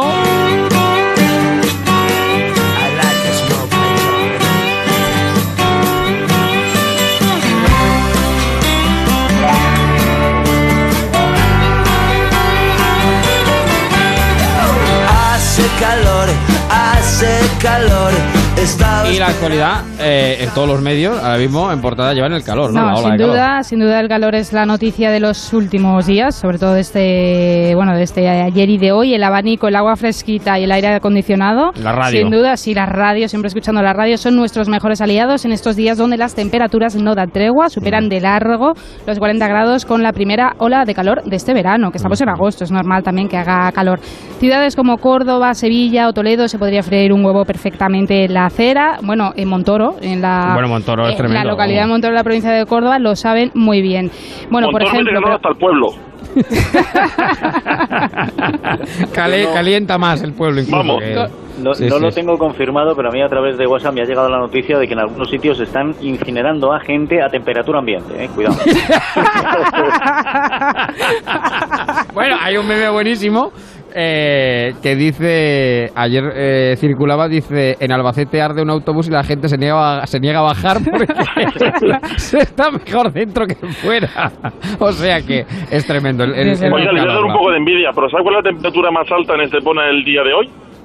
Eh, ¿Cuál? ¿Cuál? ¿Cuál? cuál? 28. 28 grados. Qué Madre mía, qué bien. Qué bien, qué bien. ¿Cómo se lo monta, eh? Sí, ¿Cómo es se lo que- monta? Bueno, Córdoba y. Badajoz en riesgo extremo por el calor, 39 provincias en alerta, pero es que ojo porque el norte de España también está siendo apoteósico. Sí. En Cantabria o Asturias rozan los 34 grados, que allí es tremendo Eso con la humedad enorme. que hace, es una barbaridad.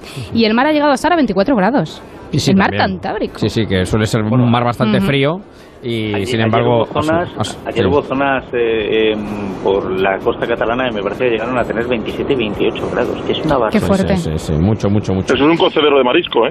Totalmente. Efecti- Efectivamente. Bueno, bueno pero... el eh, calor también tiene su, su cara, ¿no? Pues más, Claro. más tremenda, no, más, no, más, más dura, porque, bueno, por ejemplo, el país eh, lo lleva en portada, la ola de calor pone a casi toda España en riesgo alto de incendios, estamos pendientes de ese incendio en la provincia de Huelva, en Nerva, que ya se ha estabilizado, pero se han quemado 1.400 hectáreas quemadas y también esos golpes de calor, ¿no? que hay que Sí. tener mucho cuidado y precaución. De hecho, eh, la cara más fatídica, como decimos, de estas altas temperaturas, pues ha dejado ya, se ha cobrado la vida de tres personas en lo que llevamos de, de esta ola de calor. Así que mucha precaución con, con este tema, agua fresquita, evitar las Eso zonas centrales de- del sol, de exposición al sol en las horas centrales. Ve, Yo lo que he hecho esta mañana, hacerme el valle de Toledo, que el valle es como una ropa que no sea de Toledo, es la ronda de la ciudad de la cual se ve que además tiene una vista maravillosa, a las 6 de la mañana. Muy bien. Con la Muy fresca, claro, es que eh, es una hora estupenda. Claro. Yo a las 6 de la mañana la fresca no sé, ¿eh? porque tenemos mínimas aquí en Toledo de 24 y 25 Ya, bueno, pero grados. vamos a ver, no, me la voy, no voy a hacer a las 6 de la tarde ahora. que- No, pero oye, por ir a un gimnasio también, ¿no? Ya, no, pero bueno, es que si uno se despierta, no puede dormir, pues ah, vamos a andar, vamos a aprovechar.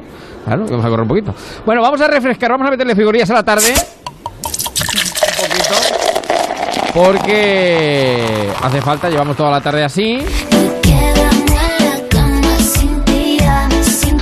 Cuéntamelo. Yo les quiero hacer una pregunta. Eh, yo no sé, claro, eh, estamos a la hora de, de- de- a la hora, claro, se reía Javier porque sabe lo que voy a preguntar. Dormir con calor es una de las penitencias que sufrimos mucho en verano, si tenemos aire acondicionado o no, pero tampoco a veces nos sienta demasiado bien. Yo no sé si duermen o no, o si quieren contestarlo o no, porque esto es parte de la intimidad. Si duermen con pijama o no. No. A ver, digo, digo, Pues, A ver, ¿cuál es la que no- pregunta? Que, que no voy a contestar, o sea, no. Ah, bien, vale, bien, bien, bien, bien. Eh, Hidalgo, el señor Hidalgo no va a contestar. Eh, no sé si el señor eh, Aguilar duerme con pijama o no. Eh, Para combatir, ¿no va a contestar o no duerme con pijama? Eh, eh, eh, no, no, que el pijama completo es imposible, pero es que yo no duermo con pijama completo jamás, ni en invierno. Ni en invierno. Porque somos. Claro, a mí me pasa igual. Yo no duermo con pijama completo ni en invierno ni en el mes de enero, vamos. Pues sí, Porque no. somos estufitas. Es una temperatura agradable en la habitación. Eh, con aire acondicionado antes de dormir cuando es verano y con calefacción si hace falta cuando es invierno, pero la ropa Pues hay que llevarla de- justa. Les voy a cambiado el decir aire- una. El aire acondicionado por el ventilador de techo. es- es- También, también, Ah, también. vale, Sí, sí, sí. Mejor, Y el mejor. Pero es, es cierto que con este calor eh, es imposible dormir con pijama. Es más, yo hay veces que no duermo ni con ropa interior. Ahí va. Bueno, madre mía. Lo ha dado todo ya. Lo ha ha dado apostado todo, a las todo ya. 7.46. Eso- eh, Todo, todo a pares, todo a pares. Bueno, a te va a llegar enseguida, por El resto a la mesa, eh, señor Hidalgo. Bueno, pues que les digo que lo están haciendo mal. Ya se lo digo. Porque, eh, ¿Ah, sí? se- sí, sí, sí, sí. Según el Daily Mail, un experto en sueño dice que dormir desnudos eh, no es siempre la mejor vía para quitarse el calor por las noches. No hay que tirar el pijama en verano. ¿Por qué? Hay que dormir con pijama, pero no con cualquier pijama. En este caso, con pijama, sí, de fibras naturales. ¿Por qué? Porque, según este experto, Sí. la tela del pijama te quita el sudor del cuerpo si ya el calor es muy tremendo, como Sí. estamos eh, sufriendo aquí, y te hace estar más fresco y más a gustito. Sí, Ah. y con traje y corbata. Lo suyo con traje corbata, porque así cuando tengas mucho calor te lo quitas y estás fresquito, fresquito. Claro, el- claro, sí. Si tiene su lógica, es cierto, las fibras se empapan, te quitan ese sudor, pero El sudor. con las temperaturas que tenemos a lo mejor no duerme. Y dormir No, no, no. desnudo te asegura que puede haber posibilidades de otras cosas. Ah, bueno. Ya, claro. bueno, Entonces, bueno, el tampoco. estu- El, el Es estudio que- soltero. Bueno, no lo tiene claro, no lo oye, tiene ¿la claro. ducha? ¿La ducha de agua fría antes de irse a dormir? La, Sí, esa es muy la pijama también? Sí, ¿La sí. ducha? ¿La ducha con pijama? No, con traje y chaqueta. Porque absorbe y ya te lo llevas tú puesto. No, Bueno, pero la pues, ducha de agua fría está muy bien antes de. Está muy bien, pues Sí, sí, fíjate sí, lo que, totalmente. lo que, No. lo que dice Incluso la ducha hay que ducharse una vez al mes, haga o no haga falta. Vaya. Pero antes de dormir no es bueno, no es bueno porque se contraen los vasos y luego no liberas el calor. Eh, Eso, eh, el señor Hidalgo lo sabe todo, todo muy bien, porque dice que después de estar en contacto, o sea, que no es bueno del todo, porque después de estar en contacto nuestro cuerpo con el agua fría, el cuerpo trata de compensarlo calentándose, entonces la sensación eh, será de más calor. Dicen que es más bueno, eh, adecuado, darse una ducha, pero de agua tibia. Conclusión, cuando haga calor hay que irse de copas. No, no, no te puedo duchar, no te puedo poner pijama. Lo que hay que No puedo coger hacer nada. avión, No. hay que coger el Falcon y irse a un festival. Como no puedes dormir, pues a venir casi, total, directamente. Bueno, pues hablando de ello precisamente. Pedro, Pedro, Pedro, Pedro, Pedro, prácticamente el meglio di Santa Fe. Pedro, Pedro, Pues Pedro. usted se mete mucho con Pedro Sánchez, pero el CIS dice que sería el próximo presidente del gobierno de celebrarse elecciones. Bueno, de hecho ya lo es, el No, presidente. ya, del ya, ya, gobierno. pero bueno, después, después de las elecciones. Sí, de- sí, todavía llegarán sigue, no sabemos cuándo. Lo que todavía sigue Oiga, ¿le caliente. ¿Le matizo? Sí, Sí, sí, matizo. Mire matícelo, usted, matícelo. lo que ha dicho el CIS es que tiene un 30% de intención de voto. Mariano Rajoy con un 34 no fue, no fue presidente. Ya, ya, ya, ya, ya, ya. Bueno, sería el más votado, sí, en eso lleva razón, sí. Claro, Está bien luego matizado, sí. po- Podrían colisionar otras fuerzas y que no fuera presidente. De Claro, claro, claro. Claro, claro, pero bueno, quiero decir que es la fuerza más votada, ¿no? Eso sí. Eh, s- Según el Según centro... de un CIS que se ha quedado viejo a los 10 minutos de salir. ¿Por qué? Porque no ha contabilizado el efecto casado, que yo creo que ahora mismo es clarísimo. Además de ser un Ah, efecto de 2.300 vo- de, de, de Eso es 2.300 encuestas solamente y tiene una cierta cocina interior, resulta que es que no ha tenido un efecto primordial, que es que ahora mismo es líder en el PP desde hace escasamente 15 días. Mm, Bueno. Eso es verdad. Bueno, que ese barómetro del CIS sigue también eh, calentito, todavía se están analizando esos datos, como bien eh, apuntabais. Eh, el PSOE se coloca como primera fuerza política con un eh, 29,9% en intención de voto, nueve puntos por encima del PP, que según la encuesta baja cuatro puntos, y empata con Ciudadanos, que tendrían ambos un 20%. También cuarta fuerza política Podemos, que pierde eh, cuatro puntos y se sitúa en el 15% de los votos. Bueno, eh, eso, eh, bueno, cuando no se vota, pues también se responde más alegremente, también muchas Sí, veces. bueno, las ¿no? encuestas, pues encuestas son. Encuestas ¿no? son, efectivamente. La- una cosa que me parece muy curiosa que al final eh, de todos los, los barómetros del CIS es verdad que siempre parece que sitúan bien ¿no? al presidente, gobierno. al gobierno y al, y al Sí, presidente sí, que sí, está gobernando, ¿no? Bueno, yo creo que de todas maneras es que el factor gobierno influye, ¿eh? que yo creo que eso siempre influye, favorece, en principio, salvo claro, Vamos a ver, este, el la- efecto princesa, el efecto princesa siempre ha funcionado. El efecto princesa es sí, cualquier mujer se viste de princesa y cree que está más guapa, o el efecto al exterior es que está más guapa. Pues el ser presidente es el efecto princesa. Indudablemente Ya, ya. hay gente que vota al que está gobernando y al que está ganando. Eh, eso es un hecho. Lo que, me ha- lo que sí me pregunta, cuando ha dicho que el barómetro está calentito, entonces que se ponga pijama o... o- que duerma como quiera el barómetro. El barómetro le podemos, le podemos dejar que, que duerma como quiera. Bueno, que duerma como quiera, pero que no se cocine mucho tampoco, que No, se vaya, que no se vaya, hierve. que no se caliente. No, bueno, que por cierto, esto es el señor Aguilar que siempre se quejaba. eh, la, la primera rueda de prensa de Pedro Sánchez Sí, ayer, en solitario, ayer, ayer, haciendo ayer. balance, ¿no? Sí, después de do- los dos primeros Pero yo, yo como decíamos la semana pasada, no por, de verdad no por tocar las narices, que, que no está en nuestra intención, pero se acaban ¿O de sí? llegar, ya se han ido de vacaciones. Pues yo recuerdo que, eh, es verdad, yo entré a trabajar eh, en, en verano y ese año me quedé sin vacaciones. Eh, no Claro, sé. porque eras... eh, Claro, que es el eras último. becario, igual que todos los llegas el becarios. último, llegas el último, te, pues, te pone. Bueno, y seguimos trabajando en vacaciones. pero bueno, pero me llama la atención, ¿no? Acaba de llegar, pum, vacaciones. Bueno, pues ya Pero está, es que él no es pues, becario. Claro, el presidente del Sí, gobierno. claro. el presidente. absolutamente fuera de lógica. Eso no... Es verdad, es verdad. Lo que yo me Bueno, temo es que vamos a si el gobierno va a estar dos años de vacaciones. Pero es que es el miedo que yo tengo. Eh, Vamos a ver. Decías, eh, él no es becario, no es presidente del gobierno, pero es que posiblemente sus becarios también se han ido de vacaciones. No sabemos. Bueno, no, no sé yo, ¿eh? eh, Bueno. Emilio, habría que los becarios ahí siempre hemos estado de prensa donde, entre otras cosas, habló de... De muchas cosas Bueno, habló de muchas titulares. cosas, sí, Por venga, ejemplo, venga, eh, bueno, decía, la moción de censura su- ha supuesto un cambio de época en la política española. Lo digo muy rápido. En cuanto a Cataluña, apuesta por normalizar relaciones y no contempla aplicar de nuevo un 155 respecto a inmigración, eh, que ha centrado y sigue centrando buena parte de la actualidad por la afluencia de inmigrantes a las costas andaluzas. Ha anunciado un acuerdo del Consejo de Ministros para crear, no sé qué les parece, un mando único operativo que coordinará la acción de todos los cuerpos y fuerzas de seguridad del Estado. También eh, ha hablado y hizo un anuncio importante. El rey Felipe VI va a asistir a los actos de homenaje de las víctimas de los atentados de Barcelona y Cambrils del año pasado. Se cumple el primer aniversario el próximo 17 de agosto, aunque la Generalitat eh, no quiere eh, su presencia y sobre eso también se está moviendo hoy la actualidad. Ah, eso se llama normalizar las relaciones con la Generalitat. Totalmente. Que el presidente Sí, no. diga que el rey va a asistir y que el presidente de la Generalitat dice que no está invitado. Sí, la verdad es que bueno, yo, de todas maneras, yo aquí, vamos, sea lo que sea, pase lo que pase, que yo creo que al final, bueno, evidentemente el rey va ahí, pues solo faltaba. Claro, hombre. Solo faltaba. Además, en un, en un hecho tan terrible como fueron los atentados de, de Barcelona y de Cambrils el 17 de agosto. Pero aquí, el que, como le, guste, le gustaría escuchar a mi amigo Arturo Teller, aquí el que queda como cagancho en Almagro es Quintorra. Vamos, es que o sea, no, se puede ser, no se puede ser más pueblerino y no se puede ser tampoco más mezquino. sectario, eh, es una o sea, más sectario. O sea, es que es, es- es ya el colmo de los colmos, que un acto donde se homenajea a las víctimas del terrorismo eh, determine si tiene que ir o no el jefe del Estado, porque Desde sigue siendo el jefe del Estado. O sea, Era le guste o no al señor la Torra. por, por Mm. rechazar la imagen de España que se están Mm. olvidando que no solo había víctimas españolas y no solo Mm. catalanas, había de otros países. Entonces, ¿qué pasa? Al final el homenaje se le rinde solo a los muertos catalanes Mm. y además independentistas, al resto no, ¿cómo es eso? En fin. Y que es un homenaje, ¿no? Es que es Eh, exacto, exacto. Y precisamente, bueno, ya lo eh, estabais eh, comentando, también en portada de, de los diarios digitales, las palabras de Kim Torra. Por ejemplo, nos vamos al mundo. Torra irá a los actos del 17A, 17 de agosto, y desafía la presencia del rey. No lo hemos invitado, los catalanes no tienen rey. Ya, pero como bien decía Hidalgo, claro, o sea, no estamos hablando de catalanes, ¿no? Son Madre muchas mía. víctimas, 16 en concreto y más de 130 heridos. Bueno, el español también eh, dice, Torra ningunea de nuevo a Felipe VI. No lo hemos invitado a los homenajes del 17 de agosto. Sony 54, las 7.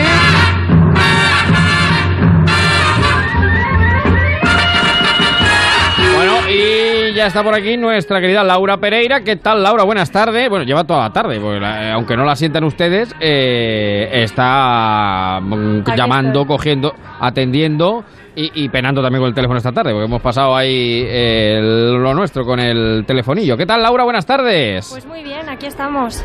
Bueno, eh, vivas, ¿no? Viva. Sí, bueno, hemos, hemos estado toda la tarde. Cuando hemos ahí conseguido, está, ¿cómo hay que estar? Ahí cuando está, hemos conseguido coger el teléfono, hemos estado a tope. Claro, claro, claro, efectivamente. De hecho, te iba a decir que hoy han actuado poco las redes sociales porque han estado llamando toda la tarde. Ahí Mm. está, ahí que se ha está. arreglado el cablecito. Efectivamente, Manolito, dale al botoncito. Bueno, ¿qué dejamos o con qué nos quedamos Pues de mira, Facebook o Twitter? Prudencio por Twitter, Mm. que de hecho Mm. ha sido uno de los que nos ha llamado, Sí, por fin pudo contactar. sí, bueno, nos dice que según la sexóloga que reúne todas las cualidades. Claro, efectivamente, Se- Se ha efectivamente. quedado contento ya. Hoy, Amante bandido, amante hoy está muy contento Prudencio. Sí, sí, y luego Tabarnes, por desgracia, dice que hoy no nos puede escuchar y está muy triste. Vaya por Dios, vaya por Dios. Pero bueno, como hemos hablado hoy tanto del calor y del frío, eh, hemos visto en, en Facebook una publicación de, a ver si lo digo bien, Piticlim Gone Fair, Sí. que para refrescarnos pues hay que poner, nos ha puesto una imagen de un ventilador moviéndose y una manguera enganchada. Ah, amigo, Así claro, que habrá claro, que probarlo. Qué bueno. Lo que, Que pasa es que mejora. a lo En mejor exteriores. claro, es en exterior, porque digo, solo cuando andas en casa. Claro, claro. Y la eso- lías parda. Eso es tremendo, Sí. eso es tremendo. Efectivamente. Bueno, y eh, por cierto, pre- preguntan cómo se llama la psicóloga eh, y sexóloga Ana María Ángel Esteban. Eh, es nuestra colaboradora. Y también creo que ya anda por aquí nuestro querido Carlos Lamelo. ¿Qué tal, Carlos? Buenas tardes. ¿Qué ¿Cómo tal, estamos? Javier? ¿Cómo estás? Buenas tardes. Pues estupendo. Aquí en una tarde, la tarde más agradable posible, con 45 grados a la sombra. Ya, ya, me he acordado mucho de ti, ¿eh? Sí, sí. Bueno, de sí. Bueno, ti, ahí- de todos los oyentes que pasan calor, pero de ti porque sé que en Toledo esa subidita que tienes hasta la radio la debes haber notado. Bueno, me la subí a las 6 de la mañana. Ya me quedé, me quedé Ah, aquí bueno. a las 6 de la mañana. Me quedé por no hacerla a las 3 de la tarde. O sea ¿Qué que... hacías tan temprano ahí abriendo la emisora? No, me, me di la vuelta al valle, que es la, digamos que es la zona por la que se ve Toledo, desde el otro lado del río, y luego ya me vine aquí a la radio a preparar un poquito eh, todo lo que había que contar, que, que era bastante. Así que, como pares y no... Bueno, en Barcelona tampoco estáis mancos, ¿eh? No, Eh, no, no. que también tenéis lo vuestro, ¿no? Pues sí, varios grados, unos 25, 26 grados esta noche y bueno, ahora por la tarde me, me parece que ha bajado un poco. Yo llevo todo el día en la radio, así que no sé decirte, vivo en este microclima en las Ramblas de Barcelona, he bajado Sí. un par de minutos Sí. y se nota mucho la diferencia, hace un calor bastante importante y de hecho, de hecho, vamos a hablar un poquito de eso en el programa, del calor y de los efectos del cambio climático y de cómo combatirlo, porque nos preocupa mucho la situación de nuestro planeta.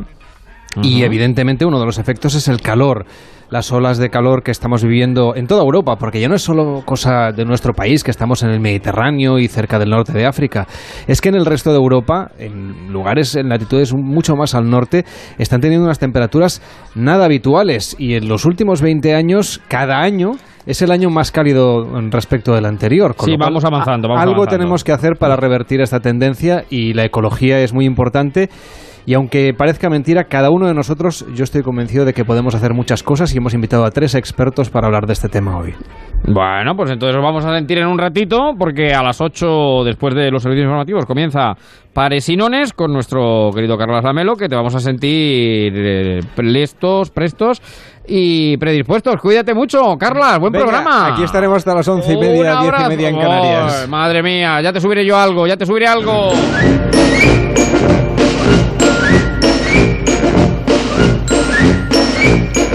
Se puede salir a la calle, nos dicen por aquí. Dice, el calor es psicológico, entonces las gotas de sudor son gin en estado gaseoso. Bueno, está por ahí, vamos a ir recogiendo. Mañana a las 5 estamos de vuelta, ¿eh? Mañana a las 5 tenemos otras tres horitas de radio en marcha en Onda Cero, pero antes está por ahí mi querido Matías. eh, Buenas Mat- tardes, Oh. Javier, por aquí estamos, a pesar del calor. ¿Dónde estás? ¿Estás eh, bajo un olmo, bajo una En una encina? cueva, directamente una cueva, 15 metros de profundidad, temperatura media 21 grados todo el año. Pues muy bien, pues la verdad es que por el sonido diría que es una cueva, efectivamente. Bueno, ¿cuál es el titular que nos deja la tarde, querido Matías, esta El jornada de sábado? El Sí. titular es que ha saltado la alarma en una tienda de chocolatina. Se han derretido todas, no en tu boca ni en tu mano, donde estaban. Es lo que tiene esto del calor.